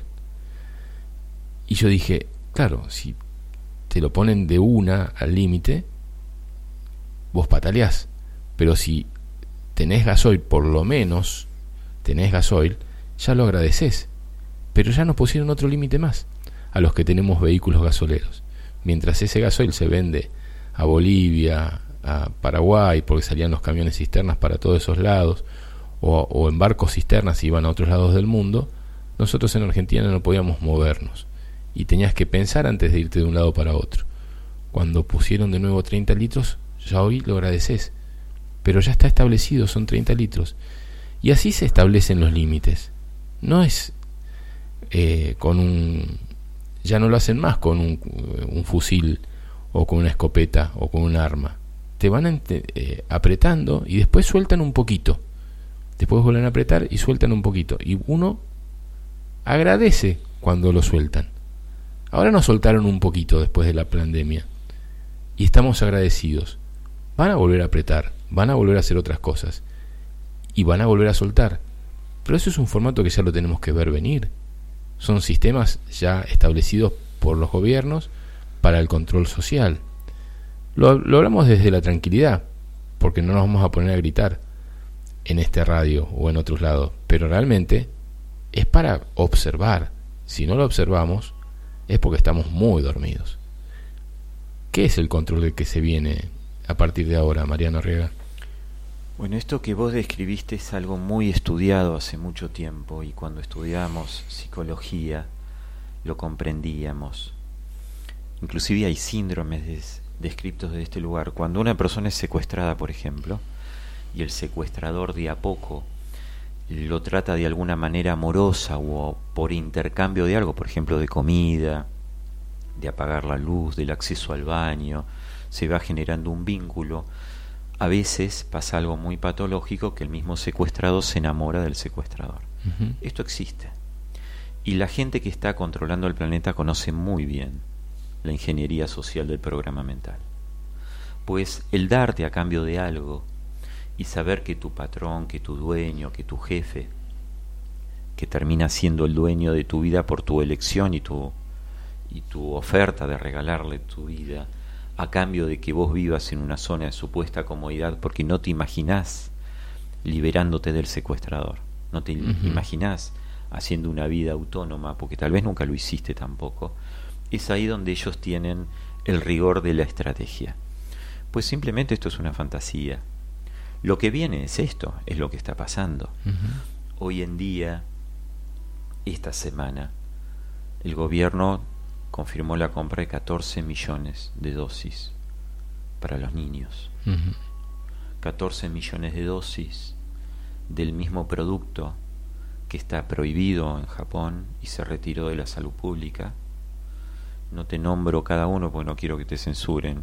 No, no, no. Bueno, la moderna fue retirada de salud pública, la supuesta vacuna moderna anti-COVID fue retirada de salud pública en todo el Japón, en toda la península escandinava por toxicidad alta de sus metales pesados. Se retiró. La AstraZeneca ya está prohibida en Estados Unidos hace más de un año. La Pfizer demostró en, ante el juez Picton en Texas eh, por dictamen judicial, los 1.297 efectos secundarios, inclusive la muerte. El 90% de las mujeres embarazadas abortaron. Esto está en el dictamen judicial. Y se retiró para su uso en los niños en Estados Unidos. En Argentina esto es lo que se está dando esta semana a nuestros niños. ¿Cómo es que no reaccionamos ante semejante evidencia? Pues con esta estrategia que ellos tienen, mentira, verdad, si lo dicen pocos no, no tiene el fundamento, esto no se está discutiendo en universidades, entonces no debe tener el grado de seriedad que tiene. Pero sin embargo estamos en un país donde hoy en día se están indemnizando por los efectos secundarios y las muertes a las personas posvacunadas. Esa es la misma vacuna que cuando murió el abuelo, ya indemnizado, se le están dando al nieto y el hijo no reacciona. Pues esto es ingeniería de control social. De decir, bueno, si para seguir viviendo en este mundo tengo que acceder a esto, lo hago. Total, como el consciente colectivo no me está culpando todavía, le echo la carga de la responsabilidad al representante de turno. Digo, si el ministro lo aconseja, si salud pública lo aconseja, etcétera, no puede ser malo y no pienso. Pero el responsable sos vos. Porque el que está arriba, el ministro que está arriba, tranquilamente puede ser cómplice de cualquier industria farmacéutica y de hecho lo es y lo demuestra cuando te dice vacunen aún con las vacunas vencidas durante tres meses. Y te lo dicen cuando y te lo confirman cuando te dicen esto es un experimento. Sigue siendo un experimento hasta el día de hoy. No se ha demostrado inmunidad a nada con ninguna vacuna y en Israel van por la octava dosis masiva con refuerzos mensuales. Hablando de eso, te está escuchando, creo que todavía está, después me lo confirmas, Gabriel, eh, Gabriel Fuchs, quien estuvo eh, una semanita en el mismo lugar donde estuviste vos con, con, el grupo cuando vinieron de Rosario, ¿no? Ahí en Quebrada de Luna estuvieron parando ahí cerquita de casa. Eh, y me sorprendió porque tanto Gabriel como Ágata, su compañera, no están vacunados y su hija eh, Samantha, de no sé, la edad justa, pero debe tener cinco añitos, eh, su hijo Iván, de 12 añitos, no están vacunados y le estaban poniendo límites en el colegio. Y ellos dicen, si me eh, van a poner límites por la vacuna, los saco del colegio y los empiezo a educar en mi casa y seguramente debe haber muchas casas que tienen esa misma situación, seguramente se van a agrupar para hacer un colegio en un departamento, en este caso en Villa Crespo. Eh, se, se, está obligando, entonces, desde los seis meses hasta los seis años, en este momento se le está obligando o es optativo esto de las vacunas? Eh, bueno, como todo lo que está haciendo el Estado Nacional, como no lo puede hacer por ley, lo hace como una propuesta obligatoria. Y entonces vos tenés provincias en el norte que obligatoriamente están vacunando a todos. Ya nos va a contar de Formosa. Mientras que en otras provincias es casi una negociación de partes. Eh, eso pasó y lo vimos en los medios de transporte, en la capacidad para viajar en el país. Lo que no estaba prohibido como sugerido el barbijo terminó siendo obligatorio en muchos aspectos y el otro día veía en el ingreso de la comisaría de los Cocos que decía entrar con barbijo puesto y bien puesto, inclusive. O sea, cuando desde el gobierno nacional hoy en día no es una obligación, pero no puedes entrar a la comisaría para decir que entraron a tu casa. O sea, entonces la obligatoriedad se impone desde otros lugares. Pues lo que hizo esta gente, Gabriel, es lo que nosotros estamos proponiendo. Simplemente hacer ese grito de libertad, salir del secuestro, y vivir la vida que genuinamente sentimos sin ya confrontarnos con el sistema necesariamente. El sistema me pide que mi hijo vaya a una escuela de estas condiciones, pues no lo mando. ¿Qué van a hacer cuando no tengan matrícula? Simplemente ellos van a estar en la situación eh, límite de tener que transformar su ideología porque somos nosotros los que siempre dominamos el planeta. ¿Qué puede hacer un señor policía si afuera de la comisaría hay 50 personas sin barbijo reclamándole respetuosamente que quieren hacer un, una declaración en la policía porque lo necesitan. Lo mismo que sucede en una escuela, en un hospital, tarde o temprano, la balanza se va a dar vuelta hacia la lógica y la comprensión. Entonces, a no asustarnos, pero ser conscientes de que esto está pasando. Hoy en día nos hablan de variantes del virus nuevas variantes que obviamente no existen, porque si se aisló el si nunca se aisló el virus en su inicio, ¿cómo pudo haber variado del A al B si nunca conocí el A? Pero hoy en día también te hablan, por ejemplo, de la viruela del mono, y estamos cayendo en ridiculeces científicas hasta tal punto que en realidad enmascaran al herpes zóster como si fuera una viruela porque esto ya no lo van a poder esconder. La mentira no tiene ya no tiene lugar porque la viruela presenta ciertas ampollas que son muy visibles y no se puede confundir con un síndrome gripal como con el falso COVID. Entonces se están inventando distintas cosas para tener un tiempo extra de seguir generando este veneno en nuestra sangre y producir esto que es un genocidio mundial. Tenemos tanta responsabilidad. Cada día, simplemente con un mensaje y llegando a alguien distinto, tal vez logramos que comprendan y que tome la iniciativa de salvar la vida de su propio hijo. Y hay que hacerlo. ¿eh? Acá me está escribiendo Gabriel, eh, ahora lo leo, eh, el mensaje, dice Gabriel Puch, dice, claro, te estamos escuchando, gracias por eh, darnos de ejemplo. Amado de Molinari dice, abrazo fuerte para Arriaga y excelente las palabras expresadas. Y el otro día estuvo Alberto Castro, que tiene una página que quizás vos la hayas consultado, que se llama ciencia y salud natural.com estuvo acá sentado donde estuviste, donde estás sentado vos, junto con eh, Gabriel Valledor de Radio de FM Astral, eh, y él, como investigador que es de todos estos temas, publica en su página, vuelvo a repetir para quien no lo haya escuchado, ciencia y salud publica en su página cosas que han sido comprobado científicamente y aprobado por varios científicos. No es que un científico lo, lo prueba y él lo publica. El, científico lo presenta, lo, hace una investigación, lo presenta en un instituto, ese instituto lo presenta a 100 científicos que corroboran esa información y esa información recién ahí este Alberto Castro la publica y nos daba información realmente muy comprometedora por parte de los laboratorios, de las empresas, no solamente de los laboratorios en estos últimos dos años y medio, sino lo que habían hecho antes con otras vacunas, en diferentes lugares, en, en, África y demás, donde fueron echados, la ONU fue echada, la OMS fue echada. Eh, y realmente ahí confirmas que no es la palabra de una persona, como puede ser Mariano, que te puede sonar la vibración de tu voz y de tu energía, o no te puede sonar y tomo o rechazo. Si no estás hablando de entidades muy respetadas a nivel mundial que avalan la investigación de un científico y la publican. Y en este caso Alberto la sube. Había, hay mucha información en esa página, seguramente vos la conocés, me muchísima, Y realmente es muy comprometedora. no es le creo o no le creo a Mariano con lo que está hablando. Pero en realidad es le creo o no le creo a la ciencia. Lo que pasa es que la ciencia está súper manipulada por la industria farmacéutica que en muchos casos hasta editan los libros. Fíjate lo que había pasado con la supuesta vacuna de la rubiola. Primero la rubiola es una enfermedad que lo mejor que te puede pasar es tenerla.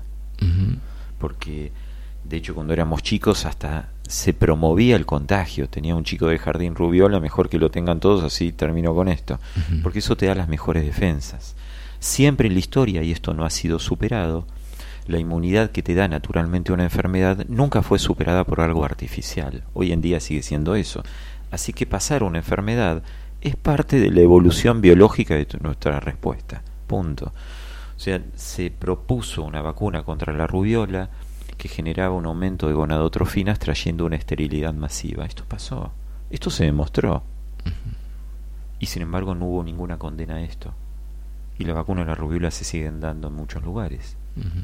Esto de hace tiempo, contra la polio en India, cuando a Bill Gates le impidieron ya volver a entrar a la India luego de hacer eh, masivas campañas contra la polio, generando inmunizaciones en centenares de personas.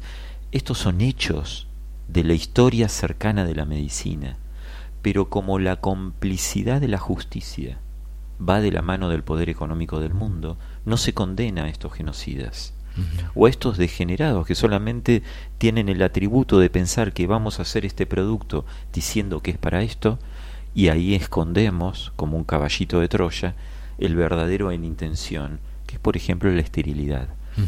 Pues esto en África ha pasado hace generaciones. Hoy en día como nos toca a todos nos toca a todas las clases sociales a todos los colores de piel a todas las religiones hoy en día parece que esto está generando un despertar distinto, pero estuvimos muy ocultos de la realidad de nuestros hermanos muy al lado. ¿Qué pasaba y qué sigue pasando cuando los chicos de la, de la ciudad de Resistencia, por ejemplo, no tienen acceso al agua potable? porque todas las napas están contaminadas. Esto está confirmado por las autoridades de resistencia. Pero sí las vacunas, ¿no? Exactamente. y si no pueden comprar agua embotellada, se contaminan con el agua de los agroquímicos. Y nosotros no decimos nada, con tal de que algunos dueños de campos vendan a un mayor valor su soja. ¿Qué pasa en un país que le da de comer a 400 millones de habitantes y hoy en día producimos el alimento para cerdos transgénicos de China? Y tres de cada cuatro pibes de nuestro país no tienen para comer. No es muy distinto al estado de conciencia de lo que nos está sucediendo hoy en día, porque vemos esa realidad que tres de cada cuatro pibes no tienen para comer. ¿Y qué hacemos? La aceptamos como una realidad y la justificamos de mil maneras y aceptamos que los gobiernos sigan siendo los mismos. Desde que hay democracia prácticamente tenemos los mismos gobiernos. No han cambiado la realidad, la realidad ha empeorado. Y no les exigimos a los futuros nuevos gobernantes que nos expliquen sus planes de acción. De hecho, en las últimas elecciones, como tantas otras, prácticamente no hablaban de plataformas a seguir. O sea, nos hemos acostumbrado a que el status quo es así, cuando no debería ser así. Y de repente tenemos una gran empatía cuando pasa algo dentro de nuestra familia. Se murió el abuelo por una trombosis por la vacuna. Pero cuando esto pasaba en el vecino, en el barrio de al lado, decíamos, sí, tal vez no era la vacuna, tal vez era otra cosa, tal vez era porque era viejo, pero nadie se cuestionaba que la única manera de saberlo era con una autopsia. Y sin autopsias no hay evidencias y las autopsias el gobierno las sigue prohibiendo hasta el día de hoy. O sea, vivimos en una zona de confort y del límite de expansión de la mente tan grande que cuando te encontrás con páginas tan buenas como la que acabas de decir de salud, de repente no hay una reacción de, por ejemplo, el director del hospital local, el cual debería entrar esa página ante la propuesta de un vecino y dar una respuesta. Mire de lo que nos estamos enterando, doctor. Esto está avalado. No te olvides que Lou Montagnier, el el premio Nobel que murió en enero, dijo que con tres dosis de estas vacunas, cuando no hay placebo, tres dosis reales, iban a dar positivos al síndrome de inmunodeficiencia humana, o sea, iba a tener los mismos síntomas del SIDA. Y lo dijo el premio Nobel que describió el SIDA en su momento. ¿Y cómo a esto no le dimos lugar? Y lo último que te digo de esto, y ahora vamos a tu pregunta, Viscardi, era el médico de la OMB, de la Organización Mundial por la Vida, la cual formó parte. Desde su inicio empezamos 23 en el planeta. Viscardi es un, era un gran científico italiano que al mejor estilo fiscal Nisman tenía toda la evidencia de las vacunas y las iba a presentar al otro día que apareció suicidado. Mm, no sabía. Esto pasó hace más o menos un año. Nos quedamos totalmente huérfanos decir cómo seguimos, te lo hablo a nivel barrio. En un momento de desesperación, hace más o menos año y medio, nos juntamos un grupo de colegas en el mundo, éramos 23, decir, ¿qué hacemos? Porque estamos viendo que esto es genocida y el resto del planeta no se dio cuenta. ¿Cómo hacemos para que los grandes nos den el argumento que estamos viendo que existe? cada uno empezó a comunicarse como podía, porque somos gente común, como podía con los grandes. Y hubo muchos grandes que reaccionaron, como el doctor Levitt, otro premio Nobel francés, que se acopló a nuestro equipo e inmediatamente empezó a hacer videos de no uso de barbijo, por favor no hagan distanciamiento social y les ruego que no se vacunen. El doctor Malón, el mismo que describió el ARN mensajero como terapia transgénica, él dijo, esto es peligrosísimo, por favor, yo soy el que traje esta investigación, yo soy el que descifró este código, no es para los niños. Está lleno de videos hoy en día, también se acopló a nosotros. Te doy estos ejemplos porque realmente nos subimos a los hombros de gigantes científicos para hablar. Pues, ¿qué sucedió? Cuando todo este argumento estaba organizado para presentarlo en la justicia italiana, porque la OMB a través del juez Giorgiani se organizó legalmente como una estructura legal para poder responder, simplemente lo mataron a Vizcardi. Y ese fue el mayor mensaje para que nosotros nos siguiéramos. Al poco tiempo pasó lo del 25 de mayo. Pues vamos a seguir. Yo creo que mm, hemos dado el control hacia un organismo estatal pensando que el Estado nos representa y nos cuida eh, y estamos dándole a medida que nosotros damos nuestra energía que es nuestra frente y nuestros ojos mirando a un Estado que nos miente en la cara. Mientras nosotros nos miramos ellos y no estamos hablando de un gobernante, de un intendente, de un gobernador o de un presidente, sino el Estado en sí mismo, lo que confiere el Estado, los tres poderes nos mienten en la cara porque están manejados por entidades mucho más poderosas que lo trascienden al país. Ellos nos están mintiendo en la cara porque nosotros les prestamos atención. La forma de que no nos de, dejen de mentirnos, es dejarle de prestar atención, es mirar para otro lado, ignorarlos. Ignorar a un político, ignorar a un comunicador que responde al político, porque hay comunicadores sociales que quizás cuando estudiaron mm, tenían ciertos parámetros y cierta ética que la perdieron por la búsqueda de un billete más grande. ¿eh? Entonces, comunicadores, políticos, empresarios eh, mandatarios judiciales, policiales, conforman un Estado que nos miente en la cara. La forma en que se saca el poder es dejando de votar, dejando de hacer un montón de actividades que son obligatorias, entre comillas, porque vos podés no votar. Conozco gente que no ha votado nunca y no les pasó nada. Pero el miedo a no podés salir del país, el miedo a no podés hacer esto, entonces, hay un montón de elementos que el Estado nos ha eh, impuesto para que nosotros estemos en este momento dependiendo absolutamente de todo.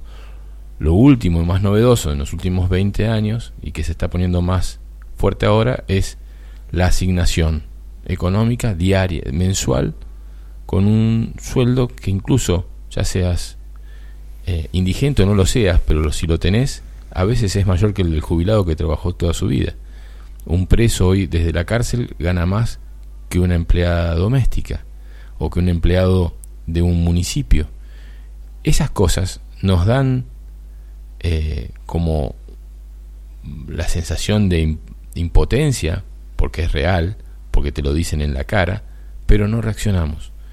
Yo no sé si quieren que reaccionemos para poder estar eh, eh, generar una movida social y ahí reprimir, o si lo hacen ya abiertamente porque no les queda otra forma ante el despertar masivo que está habiendo. Acá hay mensajes de Pablo, por ejemplo, que dice saludos al doctor, mucha fuerza eh, eh, desde Reconquista.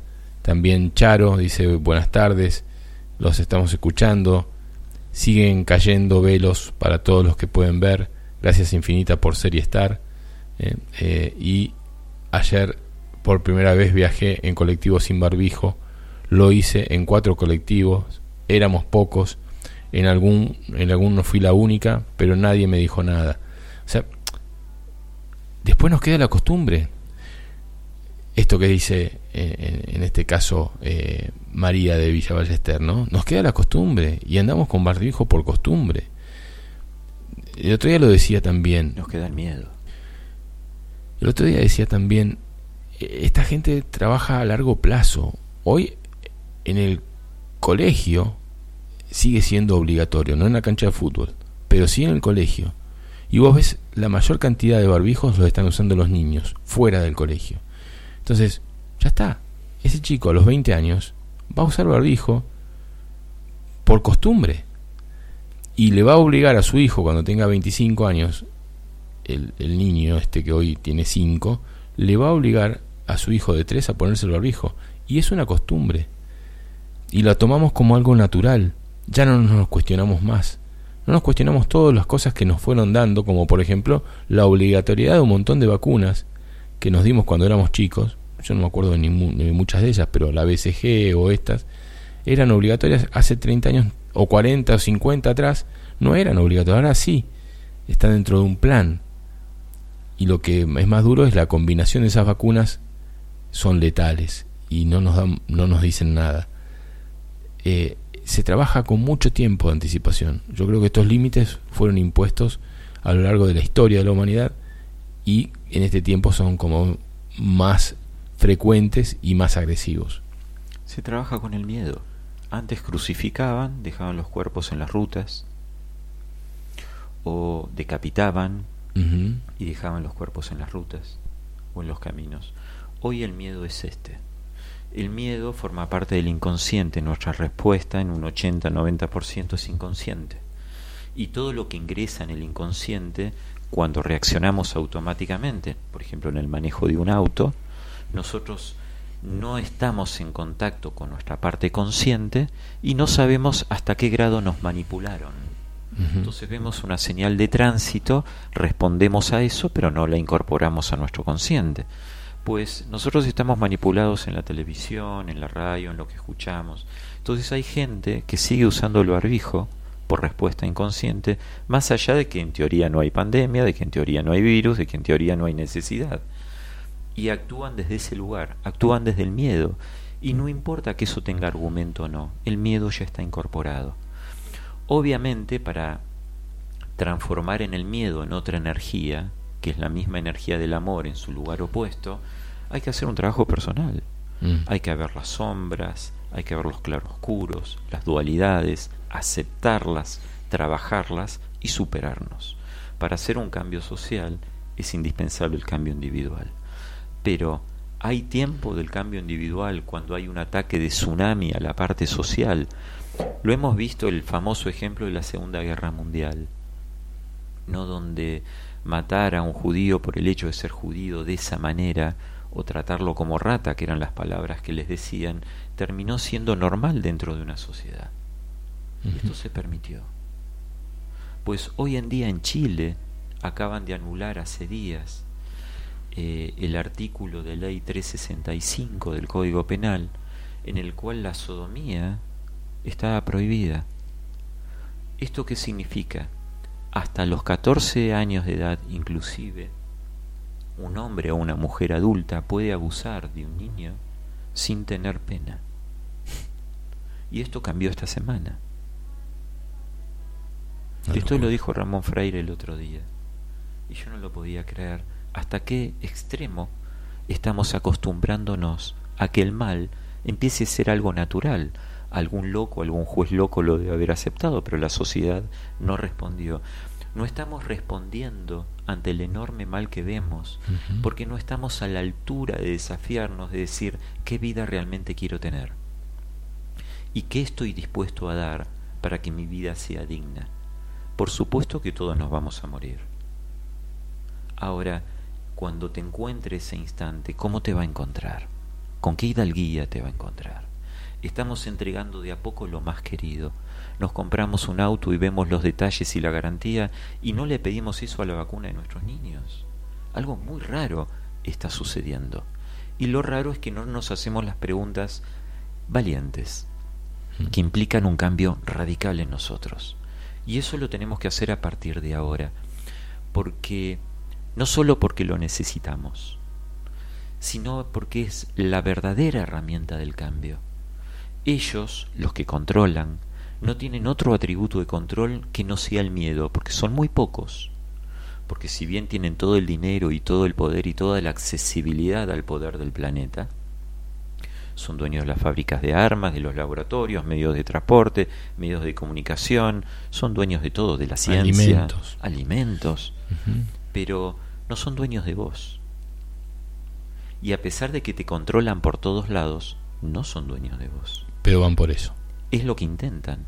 Pero tu no claro, decir no voy por tu lado, hace que ellos tengan este miedo extremo de perder ese control que lo tuvieron durante generaciones. Porque si vos seguís caminando por la ruta y no le haces caso a ese cadáver que colgaron, crucificado como hacían los romanos, y seguís valiente, te vas a dar cuenta que cuando llegas simplemente eran unos pocos que te habían asustado de antemano para que no llegues. Cuando llegaste, te das cuenta que vos podés ser vos.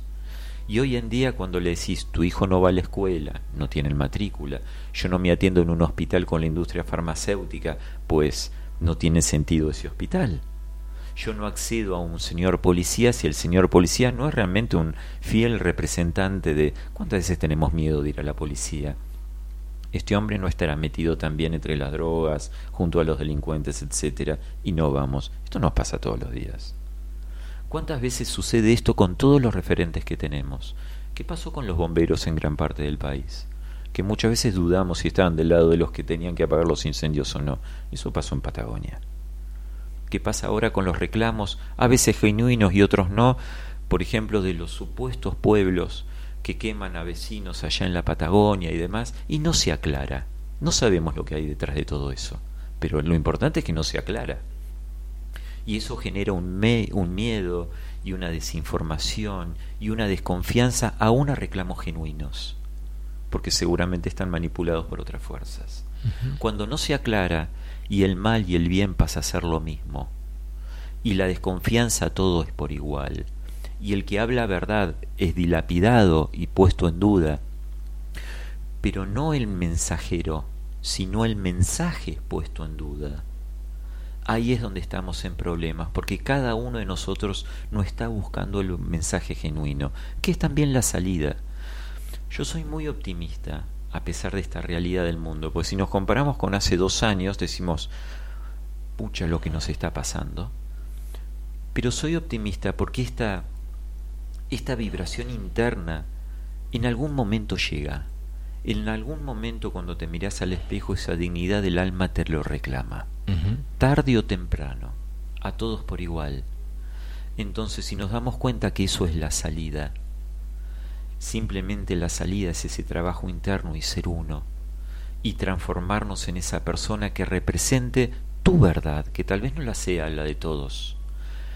Eso va a generar un respeto y una búsqueda en común y en sociedad tan genuina que nos vamos a poder encontrar. Y ahí tenemos que ir. ¿Cómo puede ser que no tengamos alimentos para todos los argentinos? Eso tiene que ser nuestra prioridad. ¿Cómo puede ser que no tengamos libertad de expresión? Esa tiene que ser nuestra prioridad. Y nos asusta un virus que en teoría es similar a una gripe y que no mató ni ahí en la cantidad que dijeron y que no hay ningún eh, testimonio de que exista de verdad. ¿Qué nos está pasando? ¿Quién es más feliz con un subsidio que con un trabajo genuino que le guste realizarlo? Nadie. Pero tenemos miedo al arriesgarnos a ser nosotros mismos. Pero... Pero es perfecto, porque vos, discúlpame, ¿no? Pero vos ves cómo se arma todo y si tenés ganas de investigar y, y observar y detenerte a observar, porque claro, uno está preparado para correr y en ese correr no observas nada porque estás corriendo, entonces corres atrás de cosas. Pero si simplemente decís, eh, yo les entrego un subsidio a, somos 40 millones o 50, a 10 millones de personas. Y esas personas, si reciben un sueldo en blanco, no pueden recibir un subsidio. ¿No? Entonces yo soy empleador y busco gente. No, pero me tenés que tener en negro.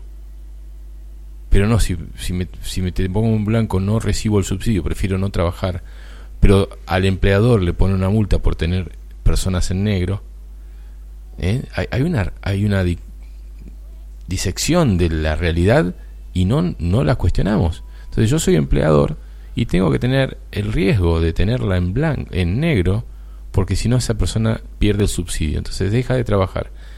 Es ilógico la propuesta desde el gobierno, ¿no? Y no la, y no, y no la podemos observar, no, no, ni siquiera nos cuestionamos algo básico, como decir, están perdiendo la mano de obra de gente capaz y esa gente capaz está perdiendo su autonomía por un voto, por participar de un evento político, tienen que asistir a un montón de cosas y bajar la cabeza ante un montón de situaciones para poder recibir ese dinero que antes te lo ganabas dignamente y antes se transformaba en un aporte jubilatorio para cuando vos este, te, jubilabas a los 65. Hoy ese dinero es más que una jubilación. O sea, ese aporte que te da el gobierno fijo es más que una jubilación, un jubilado gana menos. Acá manda un oyente que ahora voy a dar el nombre, que se eh, dice sobre palabras de Paulo Freire, dice, sería ingenuo esperar que las clases dominantes desarrollen una educación que permita a las clases dominadas percibir las injusticias sociales en forma crítica. Claro, es ingenuo, porque no quieren que la veamos. Eso lo dice Marta Isabel Mío a través de una foto. Eh, no quieren que veamos la realidad en la que estamos viviendo. Entonces te la dibujan, te la forma, te la ponen en forma de, alegremente dibujada y uno la compra. Ayelén, mi abogada preferida desde Cosquín, dice, acá seguimos resistiendo, de a poco se van más personas que van tomando conciencia, pero les duele la decisión que tomaron y vuelven a confiar en lo que se pusieron es demencia, pone. O sea, eh, hay gente que ya decidió no ponerse más dosis, pero como es obligatorio para seguir trabajando y para seguir un montón, haciendo un montón de actividades, se las vuelven a poner, ¿no? O es como forma obligatoria. Susana y Armando dice gracias al doctor Mariano eh, por informarnos, eh, nos amamos. Y mm, vuelve a escribir Marta Isabel desde Entre Ríos, Sodoma y Gomorra. Estamos a tiempo de evitar lo eh, acontecido si sumamos masa crítica, despierta, ética y moral. Estamos con el doctor Mariano Arriaga hablando en este programa de Tercer Ojo. Nos queda una hora todavía para seguir hablando con él. ¿Tenés tiempo para esto? Sí. Eh, repetimos que Mariano va a estar mañana a las eh, 3 de la tarde en Villa Jardino haciendo un encuentro con otras personas de la zona, creo que hay una hoy en Los Cocos también, este, no para, nos para de, generar este tipo de, de, encuentros para poder dar la palabra, que pareciese a veces que es la misma, pero siempre va cambiando, siempre va avanzando, progresando y sumando información. Si uno escucha la primera entrevista que hicimos hace un poco menos de dos años y escucha esta, primero que estás más calmado, te veo en paz. En aquel momento estabas un poco eh, mucho más eh, en estado de ebullición y veías como que lo que se venía era tremendo. Y se vino nomás.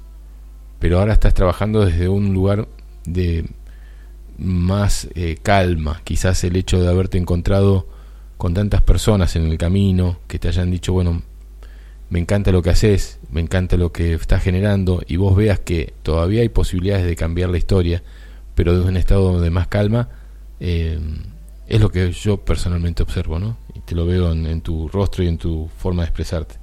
Mañana, entonces, eh, intencionando la nueva humanidad, domingo 7 de agosto a las 15 horas, el, el lugar es eh, el establecimiento rural El Tala, Camino de los Artesanos. Ahí se va a encontrar Mariano Arriaga con un montón de personas.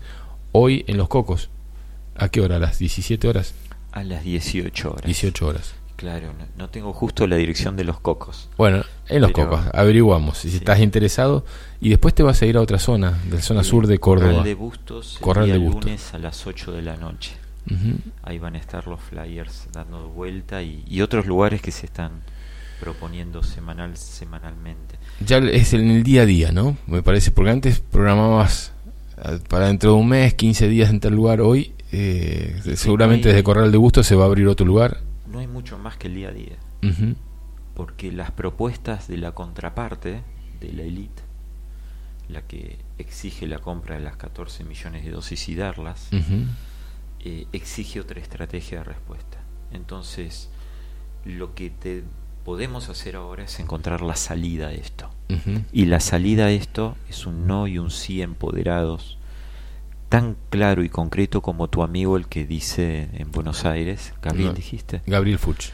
Que él va a abrir una escuela si es necesario. Eso es claro. Ahí ya llegó al punto de decisión, de confirmación de sí mismo, y a partir de ahí tomamos que tener las decisiones. Hoy me consultaba un señor, tengo que operarme de la próstata, pero yo sé que los anestésicos que me van a dar tienen grafeno. ¿Es así? Sí, tienen grafeno. ¿Estás dispuesto a pasar por eso? Sí. ¿Tiene consecuencias de ambos lados? Sí. Pues generar un nuevo mundo no es fácil. No están todas las respuestas dadas porque las tenemos que crear nosotros. Cada uno desde su oficio, desde su don, desde su lugar. Tenemos que crear las respuestas. Pero la gran pregunta es, ¿estamos parados para dar las respuestas del lugar que yo puedo darlas? ¿Y las estoy dando o estoy esperando a que las dé otro? Ahí es donde está el cambio. eh, tenemos que ver la salida y por eso hacer tantas reuniones y tan seguidos, por eso agruparnos de un lugar genuino, no solamente una, una salida de autodefensa. Se complica todo, tenemos que estar preparados para sobrevivir. Es válido, sí, sino para evolucionar. Es mucho más válido. Estamos aquí para una experiencia de amor en expansión y la evolución no es solamente defensa, es creatividad. Y es encontrar el camino de amor en medio de las dificultades. Y eso es lo que estamos promoviendo y encontrando juntos. Y si me encontrás más tranquilo, tal vez sea porque me di cuenta en lo personal, soy un escorpiano muy cabrón, de que cuando estás tranquilo te encontrás más mm, mm. y ves mejor. Sí. Entonces, por ahí es que vamos creciendo. Sí, claro. Sí, claro. Aparte se disfruta más. ¿eh?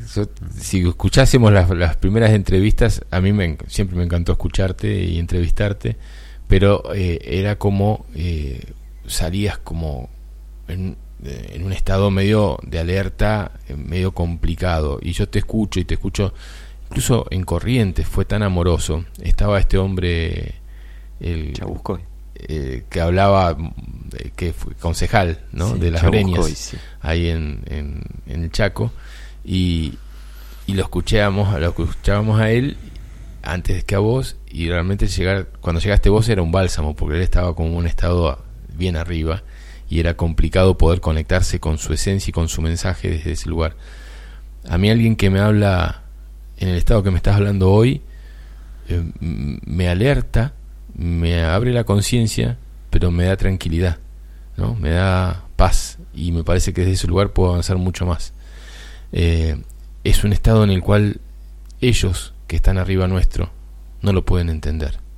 ¿no? Es un estado en el cual arriba nuestro, eh, eh, hipotéticamente, ¿no? nadie está arriba nuestro.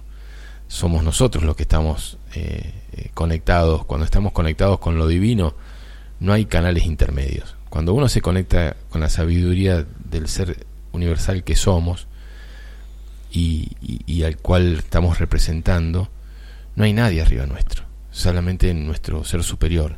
Entonces, te olvidas de que alguien te está diciendo con el dedo lo que viniste a hacer y lo que tenés que estudiar y cómo te tenés que comportar en la calle. Te olvidas de eso.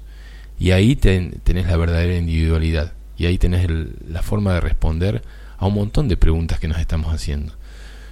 Por eso, eso es lo que quieren cortarnos, ¿no? Esa, esa, esa comunicación con lo sagrado, con, con lo divino.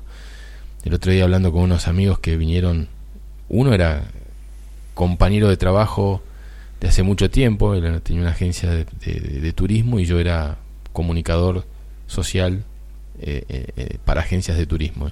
Nos reencontramos acá en Capilla, después de veintipico de años. No nos identificamos hasta que dijimos los nombres y dónde trabajamos y ahí dijimos, ah, mira, hicimos cosas juntos o, caminamos juntos un, tiempo.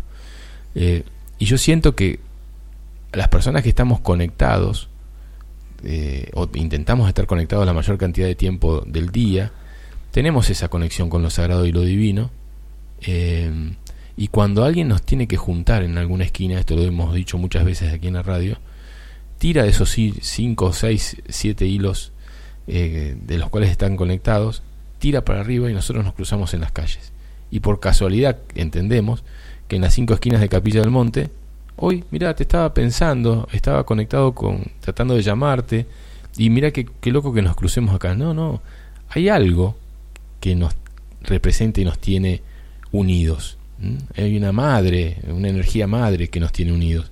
Y sucede en estos encuentros porque estamos en ese nivel de conexión. Cuando lo perdemos, ese hilo se cortó, o lo cortaste vos en realidad. Y, te, y andás dando vueltas y buscando dónde enchufar tu energía. Y la enchufas en, un partido político, la enchufas en un partido de fútbol, en un cuadro de fútbol, la enchufas y pones tu energía en, donde puedas porque tenés energía. Cuando te encontrás en lo divino, olvídate que lo que va a suceder siempre es sagrado y es lo que te pertenece.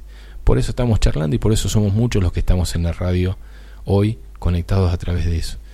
Entonces no hay gritos, no hay, no hay nada que te perturbe. Aunque a veces sí, por momentos te desenchufaste involuntariamente y cualquier grito te perturba, cualquier persona que pasó y tocó bocina o, cruzó un semáforo en rojo te saca de, eje. Pero me parece que mientras más podamos estar en, conectados en lo sagrado, toda esta magia va, va a ser parte de nuestra historia. Lo era hace un tiempo, antes que estén los celulares, los televisores, los vehículos, y, cuando andábamos eh, en, el planeta prácticamente el mismo estado que lo recibimos eh, año tras año y lo íbamos disfrutando. Por eso digo, Mariano, me parece que vienen tiempos complicados, vos ya lo sabés, te estás preparando para ese tiempo, para informarnos sobre ese tiempo, pero también hay seres humanos nuevos que pueden trascender ese tiempo que parece trágico, que parece que nos van a comer vivos, porque en realidad eso es una ilusión. Eso es una ilusión que nos quieren mostrar como una realidad. Y cuando uno está conectado, no hay ninguna ilusión que nos eh, entre como una bala, como más que perder el físico, a lo sumo. ¿Qué puede pasar? ¿Perder el físico? Bueno, hasta ahí. Más que eso no pueden hacer. Toda asignatura pendiente es complicada. Todo examen a pasar puede ser complicado, pero si estás preparado, lo pasas. Mm. Y pasarlo te permite egresar. Y es lo que está sucediendo ahora. La muestra de lo que sucede con la falsa pandemia es una muestra del control en el todo. Mm. Simplemente en el todo. Mm. Te pretenden, no te olvides que hace meses había camiones de salud pública donde te entregaban penes de madera. Sí. Este, este, esto es lo que vivimos. Una ministra de salud, Viciotti, decía que con la risa y con el canto contagiabas. Y seguimos caminando ese camino y sigue siendo la misma ministra. Entonces, o salimos de un, darse cuenta importante y nos involucramos con nosotros, o no egresamos y repetimos. Y esto se trata el universo nos está diciendo, ¿quieren egresar? ¿Cuántos? Los que quieren egresar quieren pasar a, un, a una sala de escuela superior. ¿Cuántos? ¿O querés ser un repitiente toda la vida? Sí. Yo quiero egresar. Quiero egresar porque anhelo un mundo en donde prime el amor. Lo imagino tan maravilloso. Y cuando por algún instante puedo mirar por la rejilla de, de la llavecita de la puerta y lo veo, pues es me enamora tanto que no puedo hacer más que bailar con la más linda. Entonces, a partir de ahí, pues a encontrarlo. Somos optimistas, pero obviamente que sí, porque ese mundo existe y nuestro examen está disponible. Hmm. ¿Cómo no voy a ser optimista? ¿Qué debo hacer? Prepararme. Y cuando te das cuenta que esto es así, querés decirle a todos tus hermanos, che, este examen está ahora, preparémonos juntos. No, pero mirá, si no lo pasamos, pues si no lo pasamos, ¿y si lo pasamos? Mm. Y si los que no quieren que pases el examen son porque quieren que repitas para tener esta matrícula de gente tonta siempre adormecida en la Tierra. Y si pasamos la mayoría, se tienen que ir de planeta. Sí, sí. Y si logramos esta inspiración desde Argentina, ¿y ahora? ¿En qué te convertiste? En un gran representante de esta tierra hermosa. Mm. El mundo se va a complicar, todo lo anuncia. Geopolíticamente es muy probable que la guerra se expanda en sus fronteras pronto. Es probable que hace un déficit de alimento porque lo están provocando, no porque no quede otra. La guerra hace que haya menos fertilizantes, esto haya que haya menos ofertas de alimento, se patrocina el incendio de cosecha, se incendian bosques a propósito, lo están patrocinando, quieren generar el caos. Y el cambio, el cambio ambiental, dicen que es la próxima pandemia, ¿no? Que el medio ambiente va a ser la próxima excusa para volver a encerrarnos. Así es. Y van a buscar excusas continuas. Cuando no te puedan controlar por un lado, te van a controlar por el otro. Mm. Eso va a ser siempre así porque ellos quieren mantenerse en ese lugar de líderes usufructuando esto, usufructuando la pobreza del mundo para ellos estar bien. Si estuviéramos equivocados, si la élite del mundo quisiera nuestro bienestar y sabiendo que son menos de 100 personas que se reúnen en Davos para generar la economía del año siguiente todos los años, si esto no fuera como pensamos, ¿por qué África hace décadas que está en la pobreza? Mm. ¿Y por qué Latinoamérica aumenta su pobreza día a día? Si ellos que dirigen la estrategia del mundo, ¿por qué están haciendo que las canastas familiares en Europa aumenten hasta un 100% como pasó en Alemania hace unas semanas, de un día para otro? Tuvimos casi un 25% de inflación en los alimentos en dos meses en Argentina. Si ellos que generan la economía del mundo patrocinan este caos, es que lo que quieren es el caos. Entonces, busquemos nuestro camino alternativo fuera del caos y encontremos nuestra armonía. Y eso es accesible a cada uno de nosotros y ahora. Un gusto poder eh, estar con vos, Mariano Arriaga, aquí en el programa Tercer Ojo, aquí en la querida Radio Limón. ¿eh? En un ratito viene Carlos Alberto Gallo con eh, Peregrinos, con una entrevista a la creadora de dos libros sobre el tema de Isidris. Eh, y este mensaje que voy a leer realmente me, pone contento. No sabía que Jorge estabas escuchando la radio. Jorge Saco es un. El, mameluco dice astrólogo, pero es mucho más que un astrólogo. Es un ser con una sabiduría y un entendimiento de lo que nos está pasando desde otros lugares. Lo hemos tenido acá eh, presente en la radio y realmente es un gusto tenerlo cada tanto. Dice: Querido Fabián, excelente programa para pasarlo varias veces. Un abrazo a vos y al doctor Arriaga. Él estuvo en el campo con Ana María. Es un campo que va camino a San Marcos por el camino viejo, en una bajada, así. ellos viven ahí desde hace un tiempito. Este, y, bueno, eh, has estado ahí con ellos. Bueno, mensajes que van siendo, eh, hasta ahí creo que estamos hoy, que están tranquilos por ahí los compañeros de viaje de los sábados. Em, ¿Qué pensás que van a hacer ahora? Porque eh, entre todos, me imagino, no sé si lo van a llevar por el tema médico, porque ya se les agotaron eh, las, las opciones. Quieren seguir vacunando, pero la gente ya duda de ponerse así como en... Eh, decías que en Israel van por la octava dosis y lo tenía Gabriel Fuchs, que es nacido allá en Israel, y no se quiere vacunar en Argentina. allá van por la octava dosis, pero acá yo no creo que puedan ir más de la cuarta. No creo que la gente sea tan... O sea, cuando propongan la quinta, tengo amigos que antes me, me, no me puteaban, pero más o menos, este, porque yo no estaba vacunado y casi que ni me querían saludar, y se pusieron la tercera y dice, yo no me pongo más. Y cuando vos le decís, eh, che, ¿y tu hijo? No, no, espero no haberme equivocado, cuando antes iban corriendo, ¿no? espero no haberme equivocado. Esa fue la palabra de un gran amigo mío. Entonces, ya que te obligan a ponerte la cuarta, la quinta para poder seguir trabajando, no va por el lado ese. Tienen que crear algo diferente, porque ya la tienen clara, no son tampoco tontos y crearon todo esto es porque tienen mucho para más. ¿Cuál es el, la próxima pandemia? ¿Para qué lado van? Mientras tanto, te digo que lo dice Bea Milacio, excelente programa, es una maravilla escuchar al doctor Arriaga. Cristina desde Buenos Aires dice gracias, siempre gracias doctor Arriaga. Desde Garín, eh, conectados, nos pone que estamos conectados, Gabriela. Eh, Amado desde Molinari dice, la verdad que sí es un programa para repetir, está buenísimo, gracias, gracias por esto. Eh, ¿Cuál es la próxima pandemia? ¿Para qué lado pensás que pueden llegar a ir los muchachos? Ellos van por el miedo, esa frase de don Juan Manuel Belgrano, el miedo solo sirve para perderlo todo, que está en la esquina del monumento a la bandera. Ellos van por el miedo. Entonces todo lo que genere miedo y control lo van a hacer. Y si te inventan una nueva epidemia o te dicen que esto es por causa de lo otro o que el efecto secundario de las vacunas es por un nuevo virus inventado, la gente si no tiene un estado de conciencia va a volver. No nos olvidemos que el pertenecer, por el pertenecer y por el deber ser han pasado cosas tremendas en la historia del hombre. Entonces, para lograr esta transformación, necesitamos una conexión real con nosotros, el camino mente, corazón, corazón, mente. Realmente tenemos que saber quiénes somos y qué estamos haciendo para hacer un nuevo diseño. Ellos van a hacer de todo. No van a abandonar este planeta porque sí. Porque hay que entender quiénes son ellos Si creemos que ellos son un grupo de personas que apreciándole en el planeta con todo el poder del mundo porque sí, pues nos equivocamos. Sí, pues la plata la tienen, la economía la tienen, no tienen, no buscan eso para tener más, quieren otra cosa. Tienen plata, economía, poder y armas.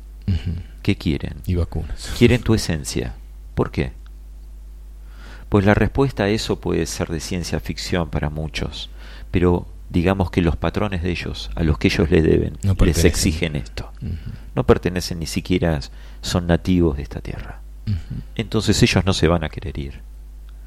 Y van a hacer como lo intentó Hitler cuando dejó París. Incendienla, nada más que el general desobedeció. Si no, París no existía.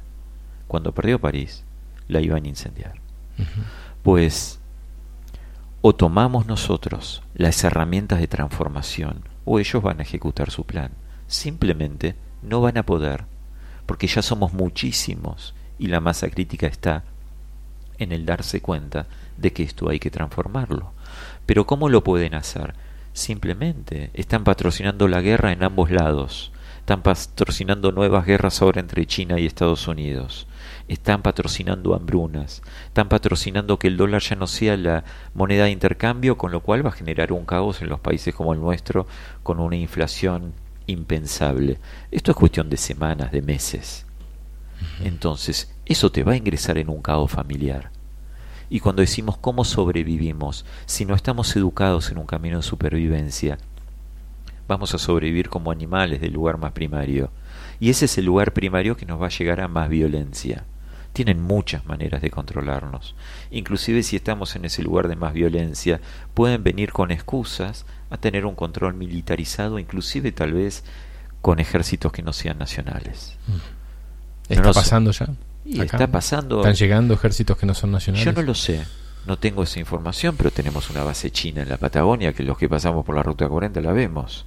Con una antena que debe tener como 40 metros, ante, al menos ante la óptica de la visión.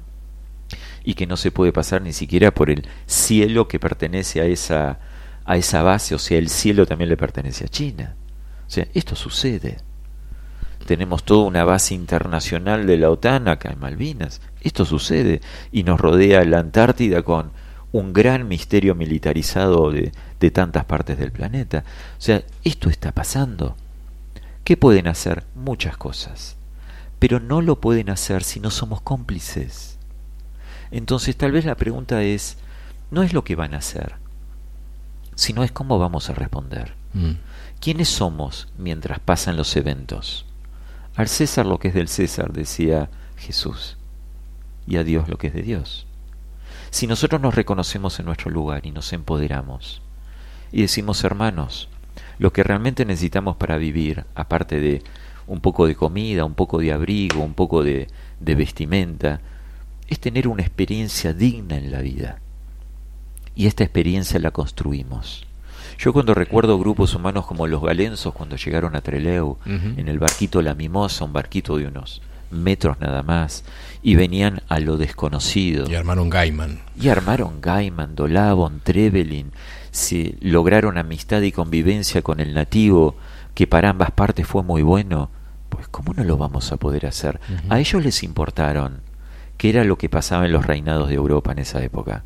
1865 vinieron a ellos les importaba la realidad que estaba viviendo el pueblo americano. No, llegaban a una Patagonia que en ese momento no estaba gobernado por ningún país colonialista. Y sin embargo lo intentaron y lo lograron. Pues podemos lograr hacer una nueva civilización. La propuesta es nos enfrentamos, nos confrontamos o lo hacemos a la par. Realmente creo que si lo hacemos a la par ganamos en todos los terrenos. Primero porque lo vamos a lograr con estrategia. Segundo porque tenemos la oportunidad y la posibilidad de hacerlo en la Argentina. Y después, como efecto secundario, ellos no pueden sobrevivir sin nosotros. ¿Qué sucede si no tributamos más? Si en las próximas elecciones del año que viene más del 50% no vota, se caen las elecciones. ¿Qué sucede si se dan cuenta de que no tienen respuesta en las personas de dominio? ¿Cómo vas a frenar a miles de personas buscándose a sí mismas en una transformación genuina? Cuando San Martín cruzó los Andes o Bolívar también por el norte, en gran parte estaban descalzos.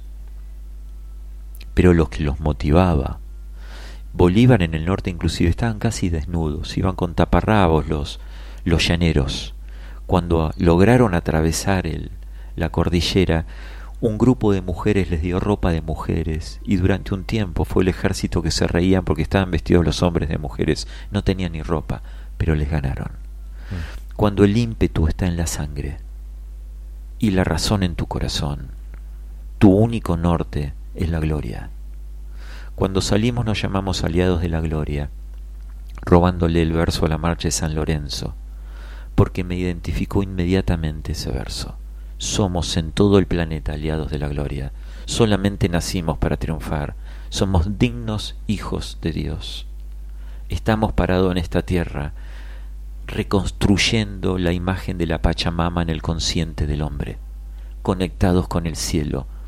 Somos los todopoderosos, ellos no.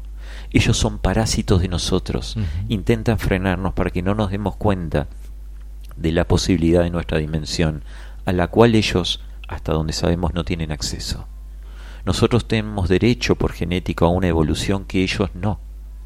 Simplemente nos tienen terror. A que nos amemos, a que construyamos un mundo desde la energía del amor, pues la salida esta es esa. Ellos van a querer ponernos terror, en la televisión, en el cine, en los programas mentales, en la educación de los niños, en los cambios de las posibilidades sexuales que le están dando los niños en las escuelas. La locura es inmensa. En los cambios de leyes, como pasó esto que te digo en Chile ahora. Eso no alcanza, porque nuestra vibración siempre va a estar reclamando que la encontremos. Le puedes dar más atención o menos atención, pero en algún momento de la vida esa atención se la das y eso te transforma en la vibración que potencialmente puede ser. Lo vamos a lograr, Fabián, juntos y muy pronto. Cuando hablabas eh, de, de que nosotros de alguna forma estamos gobernados por gente que eh, no responden a sus propios mandos o a mandos eh, naturales humanos. Aquí Amado desde Molinari pone la verdad que, bueno, eh, pone reptilianos, Anunnakis, eh, y pone después Bravo, doctora Arriaga. Eh, Bea dice hay que subirlo al programa por favor. Mónica dice gracias a los dos, escuchando atentamente con mente y corazón. y pronto me sumaré a la red y siguen escribiendo, ¿no? Y yo digo, estuve escuchando mucho a Rodrigo Romo, ¿lo has escuchado? este chileno que creo que vive en, en, Brasil y habla de, algo mucho más allá de lo que son las energías de este planeta, ¿no? Es, él habla de, de que lo que está sucediendo acá es una guerra intergaláctica representada en nuestro planeta, eh, por lo cual dice, no nos tenemos que enfrentar a reptilianos o anunnakis, son parte de una, de una guerra, es como tomar parte ya de eh, rusos o chinos o estadounidenses. Él habla de una guerra intergaláctica de la cual viene hace millones de años dándose en, en, las galaxias y se está dando acá también. Eh, y, y en esa guerra nosotros podemos ver apenas un pequeño destello de luz de lo que está sucediendo. Sí sabemos que hay una energía extraterrestre que nos está manejando energéticamente desde hace mucho tiempo. No podemos ver cuál es la energía. No podemos, con nuestra mente tan limitada, no podemos ver, por lo menos nosotros, o por lo menos yo, quizás alguno de los oyentes sí, quizás vos también. Quizás, digo, esa energía que está dándose a nivel galáctico se está dando en una mínima parte acá en, nuestro planeta y sucede que vos te estás tomando parte por rusos, chinos o americanos según tu vibración, ¿no? O israelíes o palestinos. Vos tomas parte. Pero en realidad estás también tomando parte. Siempre estás eligiendo una partecita del todo. Cuando nosotros, en esencia, somos el todo. Somos ese, ese planeta entero en nuestro pequeño cuerpo. Pero también somos el universo en nuestro pequeño cuerpo. Cuando uno se conecta con esa energía universal, puede entender que podemos trascender cualquier guerra, cualquier diferencia, cualquier diferencia social, cualquier diferencia racial, y no tener más esa elección de ser una parte de, sino empezar a ser el todo. Y creo que es lo que estás proponiendo, Mariano. ¿eh? Ser parte del todo, conectarte con tu esencia, pero lo podemos hacer solamente desde la tranquilidad, desde los tiempos libres, desde apagar un televisor, desde quitarle el poder al dólar, a la economía, al tener, sino más bien empezar a darle poder al ser, al ser que somos. Cuando entras en esa vibración, que a veces la logramos momentáneamente y, nos parece maravillosa y la perdemos al instante cuando nos este, distrajimos mirando eh, momentáneamente un televisor y, una noticia o un celular. Esa es la esencia que creo que está llamando. Esa es la esencia de la que vos estás convocando. Ese es el ser humano en potencia. Eh, humanos hay en muchos planetas en el universo y el universo es mucho más vasto de lo que nosotros vemos en el cielo. Y vos viste cielos hermosos con miles de planetas, millones de planetas, pero hay mucho más que lo que ve el ser humano. Es como ese microscopio que decías al principio de la entrevista, ¿no? O sea, mirábamos hasta cierto punto y decimos, mirá todo lo que hay. Y atrás de eso hay mucho más. Ahí es donde tenemos que buscar las respuestas. ¿eh? La tranquilidad, en los cielos este, plagados de estrellas y en la tranquilidad individual de cada uno de nosotros. Yo he decidido simplificarme la vida para poder tener un, un pequeño nivel de comprensión. Tal vez el misterio sea tan inmenso que nunca lo entendamos del todo en esta etapa. Mm. Tal vez todo esto de las guerras intergalácticas sea tal cual. Eh, no Solo tal vez. no tengo pruebas de eso para decirlo. Eh, ahora, ¿qué podemos hacer embuidos en esta situación, sabiendo que los controladores y los carceleros del planeta sí son seres que tienen otros atributos? Pues decir que no a lo que sintamos que es mal. Y eso es una decisión individual, pero es factible. A partir de ese camino empezaremos a ver cada uno más y empezaremos a entender el misterio. Porque si diez personas se reúnen al lado tuyo y te dicen lo que vos estás viendo amarillo no es amarillo, y eso es un decreto de ellos, vos vas a dudar que es amarillo. Y a partir de ahí vas a entrar en un, estado de confusión. Vos tenés que lograr que la definición de amarillo es por tu concepto y realmente es amarillo aunque diez te digan que no. Hacerte las preguntas, la duda que te hace buscar la verdad, pero tener tu propia conclusión.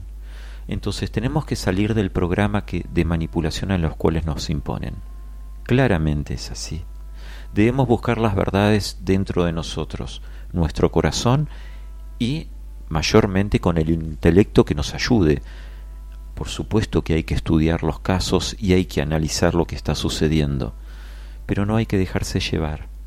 Y cuando nos dejamos llevar por la desesperación, le damos de comer a una parte nuestra que no es la mejor. Entonces, más allá de cómo sea la realidad gestora de todo esto que estamos viviendo, nos estamos dando cuenta que esto no es natural y que esto no debería ser así. No puede ser que tres de cada cuatro pibes no tengan para comer. Algo está mal. Y esto hay que cambiarlo. No puede ser que existan los abusos mentales, intelectuales e inclusive en salud pública que está sucediendo. No puede ser que el calendario de vacunación en Argentina sea el triple que en Suiza algo está mal. Debemos hacernos las preguntas. Si esto lo están generando seres de otras galaxias, pues después lo descubriremos. Hace poco, y te digo durante este año, y si sí, hace poco, me encontré en común acuerdos con personas de carne y hueso que yo seguía a través de sus libros, como JJ Benítez, como Emilio Carrillo, y veía que eh, Naranjo, que llegábamos a las mismas conclusiones simplemente por estar viviendo. Y veía que en los reportajes hacia ellos, todos llegamos, decíamos, ¿cómo tenemos estas conclusiones de alma?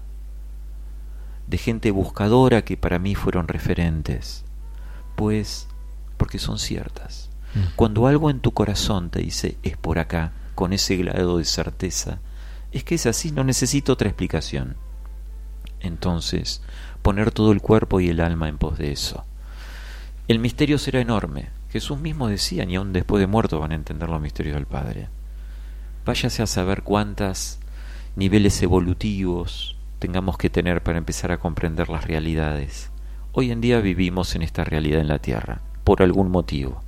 Elección, no elección, esta es la experiencia que hay que vivir. Entonces la respuesta siempre cuál es, ¿cómo quiero vivir esa experiencia? ¿Y hasta cuándo quiero vivirla? Yo quiero vivirla plenamente, al máximo potencial posible, desde mi mejor versión, siendo lo mejor que puedo ser también con las palabras y estar orgulloso de mí y sentir que juntos logramos entender el somos uno, porque cada uno es una partecita de un todo, claramente. Yo no soy un comunicador como vos, no sé hacer sí, eso. lo sé. Y vos, yo tendré algún atributo que por ahí vos no tenés. Nos complementamos. Y esto lo hacemos entre todos. Eso es lo maravilloso. Vivamos la vida para la cual nacimos vivir. Por algún motivo, estas civilizaciones controladoras nos necesitan así. Pues simplemente Somos le su decimos que alimento. no. Somos su alimento. Le decimos que no. Yo siempre pienso que todo lo que se transforma en masivo no es para mí, ¿no? Siento eso. Todo lo que se transforma en que en que es aceptado por una gran mayoría no lo, no lo considero que sea para mí. Y trato de ir para otro lado cuando veo masividad en consumo de algo, ¿no? Eh, ya sea comunicación, ya sea eh, consumo de productos, ya sea cuando veo que hay algo que es para pocos y los veo como algo eh, saludable para mi energía, lo, lo, lo- lo aparto y lo quiero para mí, lo quiero compartir con otros, ¿no? pero sobre todo para uno. Yo no le puedo dar a, alguien que consuma un producto masivo eh, eh, la obligación de que deje de consumir cosas enlatadas. Sí puedo dar el ejemplo. Puedo, primero el ejemplo es conmigo. Así como en algún punto, alguna vez yo tomé el ejemplo de alguien que no consumía ni medicamentos, no consumía productos en lata, no consumía exceso de televisión. Lo observé y lo vi como una persona sana y lo adopté en mi vida. Es lo que puedo hacer. Yo no puedo obligar a nadie a otra cosa más que a esto. ¿Eh? Y, y me parece que es ahí donde puedo apuntar y una vez cada tanto, un sábado, eh, los sábados a las 12, poder agarrar un micrófono y difundirlo, y invitarte, invitar a otros seres que también aprecio y amo mucho. Eh, es mi aporte, y, pero sobre todo es en mi, día, en mi día a día. Yo no puedo en el día a día hacer una cosa y venir los sábados a decir otra. Me puedo equivocar, de hecho me equivoco en el día a día, pero trato de que el resto de mi tiempo sea coherente lo- con lo que se transmite en la radio el sábado. Digo de nuevo, me puedo equivocar y me equivoco, pero trato de, llevarlo constantemente. Eh, entonces, quitándole el poder a esas cosas masivas, es como puedo yo aportar a este cambio. ¿Mm? Si las sigo porque lo siguen mis amigos, porque lo siguen mis vecinos, porque lo siguen mis parientes, eh, y ahí ya dejé de ser útil a este tiempo. Mariano, nos quedan 25 minutos. Me encantaría que sean los mejores 25 minutos de nuestras vidas para poder compartir a través de este micrófono. Cuando logremos lo que vamos a lograr, que es que la mayor cantidad de gente a través de tus charlas, a través de tus entrevistas radiales, a través de un montón de cosas que estás haciendo, eh, cuando logremos que una gran masa crítica eh, participe de todas estas movidas, ¿qué es lo que va a suceder en el planeta? Pues cuando el conocimiento es integrado, la transformación simplemente sucede. Nos transformamos en esa versión que siempre anhelamos ser, en una acción consciente. Y esa realidad te va a permitir no solo poder expandirte, no solamente poder venir a expresar tu don, que en realidad es tu sueño, te acostás a la noche más tarde soñando poder hacer algo que amás hacer al otro día, sino que vamos a comprender potencialidades nuestras que ni imaginábamos tener, que claramente en el pasado estuvieron. Y para que salgamos de la posible ciencia ficción y vayamos a lo concreto, yo soy médico y psicólogo, vayamos a lo concreto en esto. Cuando nosotros vemos que, por ejemplo, existe un telépata, raro, pero existe, probado, existe alguien que hace telequinesia, raro, pero existe, eso significa que está en el potencial genético del hombre. Eso significa que nuestra estructura, nuestro cuerpo, tiene esa potencialidad. ¿Por qué no se da en todos? Qué interesante. Si la evolución del hombre fue como ellos dicen, que el más apto sobrevivió y dio esta posibilidad a los demás, pues cuando hay más aptos deberían eh, regalar lo más apto y no en cambio que aparezca un más apto y eso se hubiera subordinado a lo mediocre.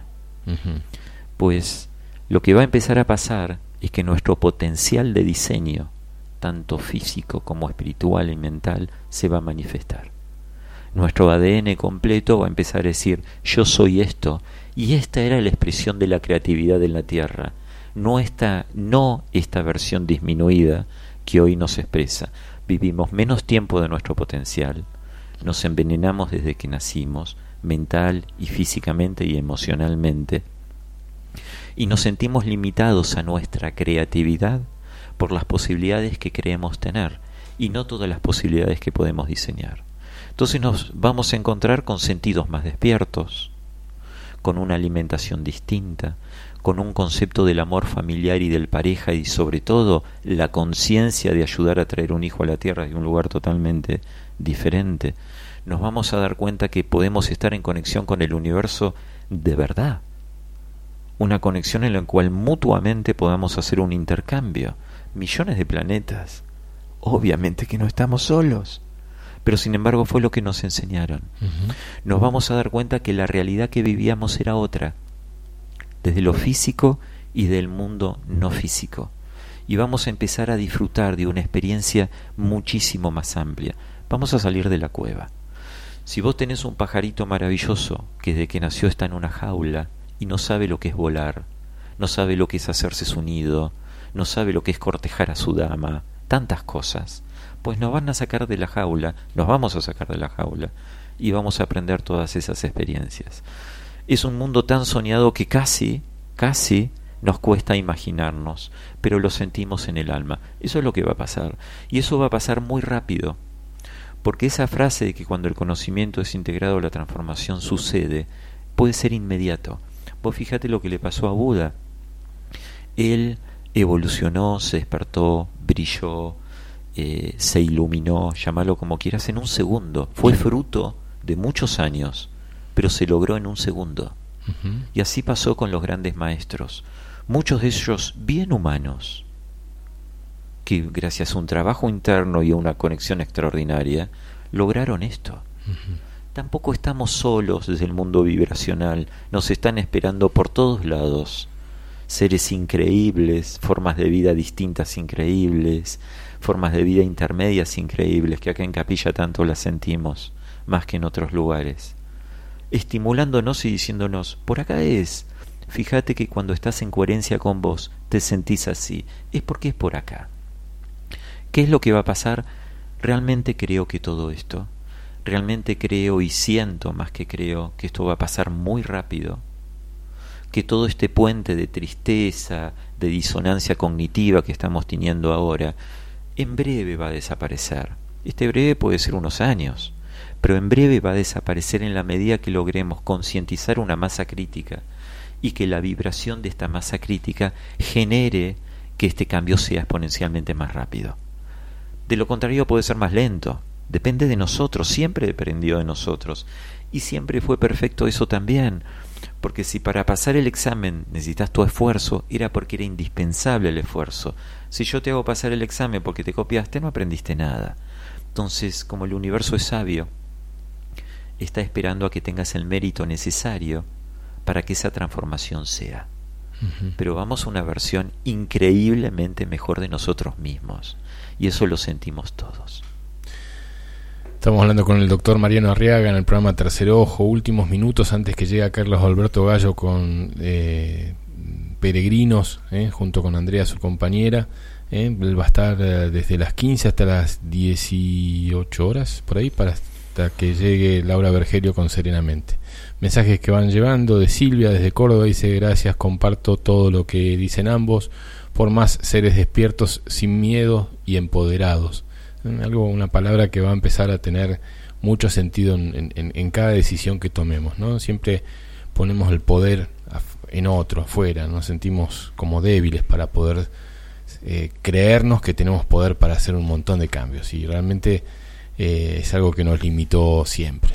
Estoy disfrutando y vibrando junto a vosotros, lo dice Armando desde Molinari y creo que hasta ahí están los mensajes, no, desde las parejas.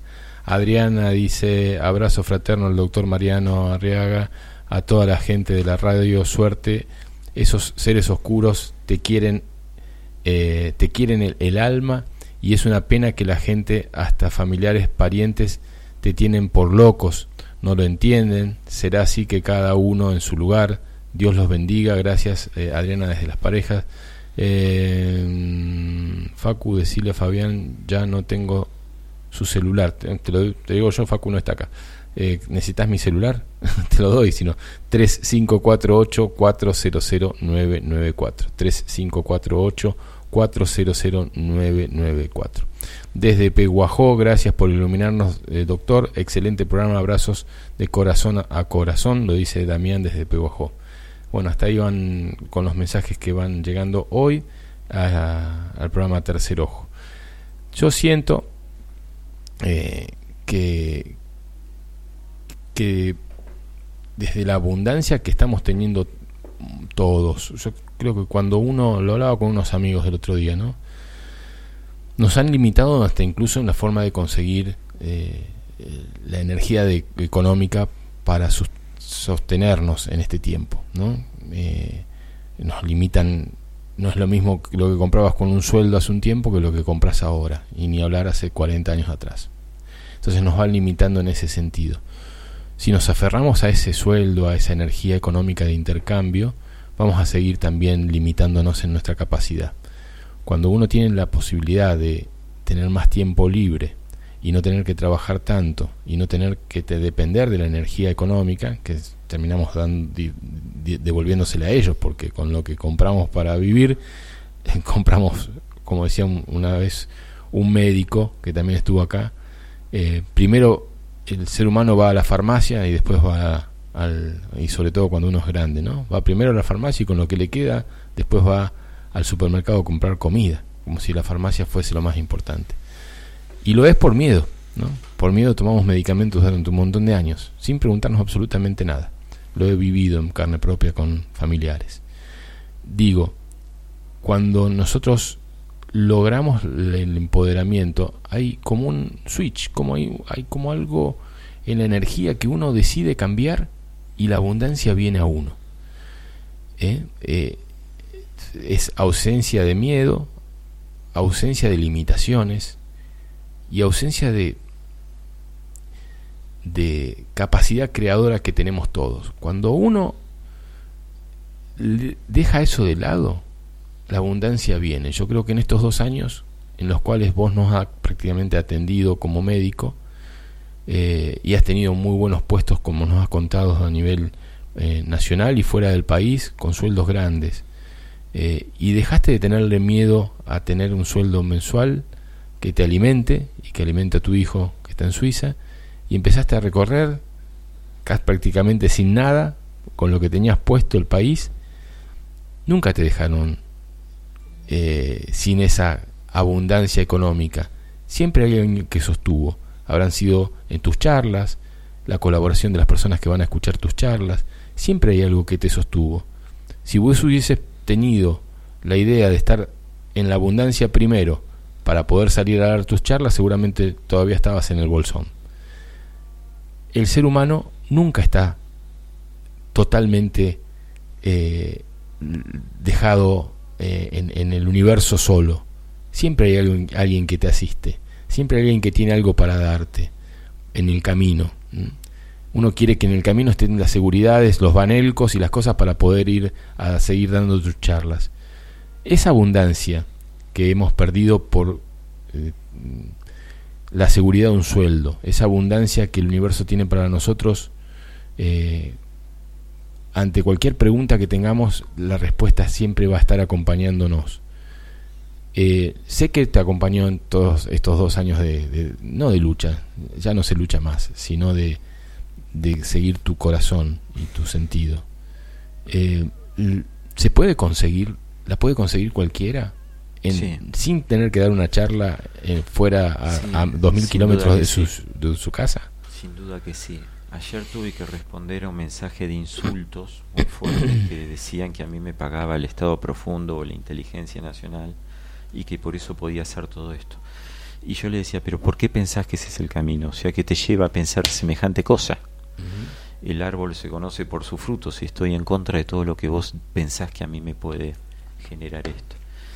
Y estas personas que te insultaban en realidad no imaginaban que podía haber otro camino. Yo he vivido en gran abundancia económica por eh, trabajos muy importantes que he tenido y he sabido ahorrar en su momento, pero no creo que eso sea el camino de la verdadera abundancia. No, el ahorro no es. No. Y de hecho, si yo guardo dinero, de alguna manera hago que vos tengas menos dinero, porque el dinero tiene un límite de dinero impreso y eso hace que no todos podamos tener mucho por diseño. Si yo tengo mucho, a vos te dejo sin nada. Por eso valoramos mucho la economía basada en recursos y no la de, basada en dinero. Pero volviendo al tema en pregunta, la abundancia es un camino totalmente distinto, que no tiene nada que ver con el miedo. Vos fíjate que si para tener salud vos crees que tenés que pagar una prepaga muy cara, ya de por sí estás potenciando el miedo. Estás pensando que en algún momento vas a tener que necesitar algo. En vez de decir, no lo voy a necesitar, porque estoy comiendo, respirando y ejercitándome como mi cuerpo me lo pide. Es un camino totalmente distinto, es un camino de entrega, en el cual vos decís, ¿cuál es el sentido de mi vida? Y tal vez el único mérito que he podido encontrar en mí en los últimos años es estar a disposición del cielo. Es decir, todo lo otro no me alcanzó, tata. Hace dos años y pico, el 22 de marzo del 2020, cuando quise volver a Suiza, donde estaba mi familia, mi hijo y mi trabajo. No pude porque habían cambiado la visa, habían acaban de poner la pandemia en Argentina el 19 de marzo. Y la situación de visa fue distinto para volver. Suiza está fuera de Europa, era todo un lío. Y me pedían una visa de reagrupamiento familiar que al final nunca se pudo hacer. Bueno, yo no pude volver por un montón de meses. Eh, ante esa situación yo dije, ¿qué hago? ¿Me enojo? ¿Protesto? ¿O me reinvento? ¿Y qué es lo mejor para mí, para la realidad de los que amo? Que esté al servicio de ellos. La justificación de, de Europa era de que Argentina podía ser potencialmente contaminante para Europa, cuando hacía meses que Europa estaba en pandemia y Argentina no tenía casos. Era ridículo pensar que alguien que había vivido en Argentina mucho más de 40 días podía contaminar a algún europeo. Era al revés la situación pues ahí inmediatamente me di cuenta que había una trampa. Pero esta trampa siempre la tuvimos en nosotros. Porque siempre buscábamos excusas de hasta que yo no sea esto, hasta que no tenga esto, a que no tenga tan puesto tal jubilación, hasta que no me jubile no viajo, hasta que no siempre hasta que no termine mi casa no voy a poder. Siempre tuvimos excusas. Cuando el verdadero Tata Jesús te decía, se leí todo a los pájaros, ¿cómo no te lo voy a dar a vos? Hmm.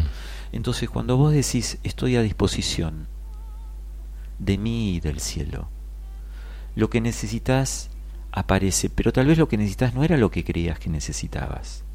Yo ahora tengo menos autos, menos ropa, una sola casa, mucho menos de lo que supe haber tenido y de lo que el proyecto familiar pedía para mí. Em, pero soy mucho más completo. Y llegué a un estado de mí mucho mejor para mí, en mi humilde imaginario de mí nada más. Entonces simplemente me doy cuenta que es una decisión. Yo hoy en día atiendo mucho por Zoom a pacientes como hago homeopatía y continuamente están llamando pidiendo este lugar y en más de un momento le digo, mira, hasta que no tenga las dos horas que necesito tranquilo no te puedo atender. Y esto también podría ir en contra de la economía, pero también sé que es lo único que puedo ofrecer, no podría ofrecerte 20 minutos, no serviría de nada para ninguna parte. Y todo de alguna manera se organiza en la dirección que uno termina necesitando y comprende que en la simpleza y en otro tipo de situaciones hay más respuestas verdaderas que de otro lugar. Y ahí también entiendo al Tata. Como mi origen fue cristiano, yo fui seminarista inclusive, no puedo otra que referirme a este origen, más allá que hoy en día con la religión no tengo nada que ver. Me tengo que dirigir al, a esto cuando él decía es más difícil para un rico ingresar al reino de Dios que si no tenés nada. Porque tenés la cabeza llena de cosas, llena de distorsiones, llena de necesidades de temor a las pérdidas. ¿Qué voy a hacer si no me identifico con esto? Pues te vas a encontrar con vos. De eso se trató. Y cuando te encontrás con vos, ya todo es suficiente y sos inmenso porque te encontraste con la conexión que te dio sentido. No estamos solos el Tata, el universo, la Pacha, como lo quieras llamar, está a disponibilidad de vos también, si vos querés encontrarlo. Pero esto es como sintonizar la radio. Tenés que buscar la frecuencia correcta para encontrarnos, ellos a nosotros y nosotros a ellos. Y cuando te encontrás estás junto a lo inmenso. Una frase de un superior en el seminario que a mí me encantaba. Dios y vos son mayoría aplastante. Hmm. Dios y vos son mayoría aplastante. Y entonces reivindiqué hace poco algunas palabritas. La acción es en conciencia, si no, no hay acción. Y la confianza no solo es fe, que también es fe, sino es la confianza en tu acción en conciencia. Y a partir de ahí, si tenés perseverancia, otra palabra, constancia y perseverancia, encontras todo. La transformación sucede porque estás en el lugar justo, haciendo lo correcto, desde tu mejor versión. Y eso hace que empieces a encontrar la tribu, que es lo que estamos buscando en cada reunión. Encontrar la tribu de almas, ese puente real que cuando te... es lo que nos pasa a ambos, Fabián. Somos tribu. Entonces cuando te encontrás, sabes que es para siempre. Y, fue en otros tiempos también. Y es que el siempre no tiene tiempo. Fuimos siempre. Fuimos siempre. Y vamos a ser siempre. Por eso es que nos temen los que no son siempre. Ellos son caducos. Nosotros no. Ellos, al no tener alma, solamente pueden sobrevivir en las frecuencias que ellos dominan nosotros que nos regalaron esta bendición o que nos la regalamos tal vez, por ahí tuvimos mucho que ver con nuestra creación. Tenemos esta espontaneidad. Quería decir exponencial y no sé cómo me sale en el potencial. Exponencialidad. Exponencialidad. Que es maravillosa. Mm. Es maravillosa. Pues nos espera solamente la gloria. Y el camino es esta simpleza. ¿por qué te vas a quedar a tener, te vas a detener en el miedo a no tener? Si aunque te mueras rico no lograste nada si no tenías lo otro.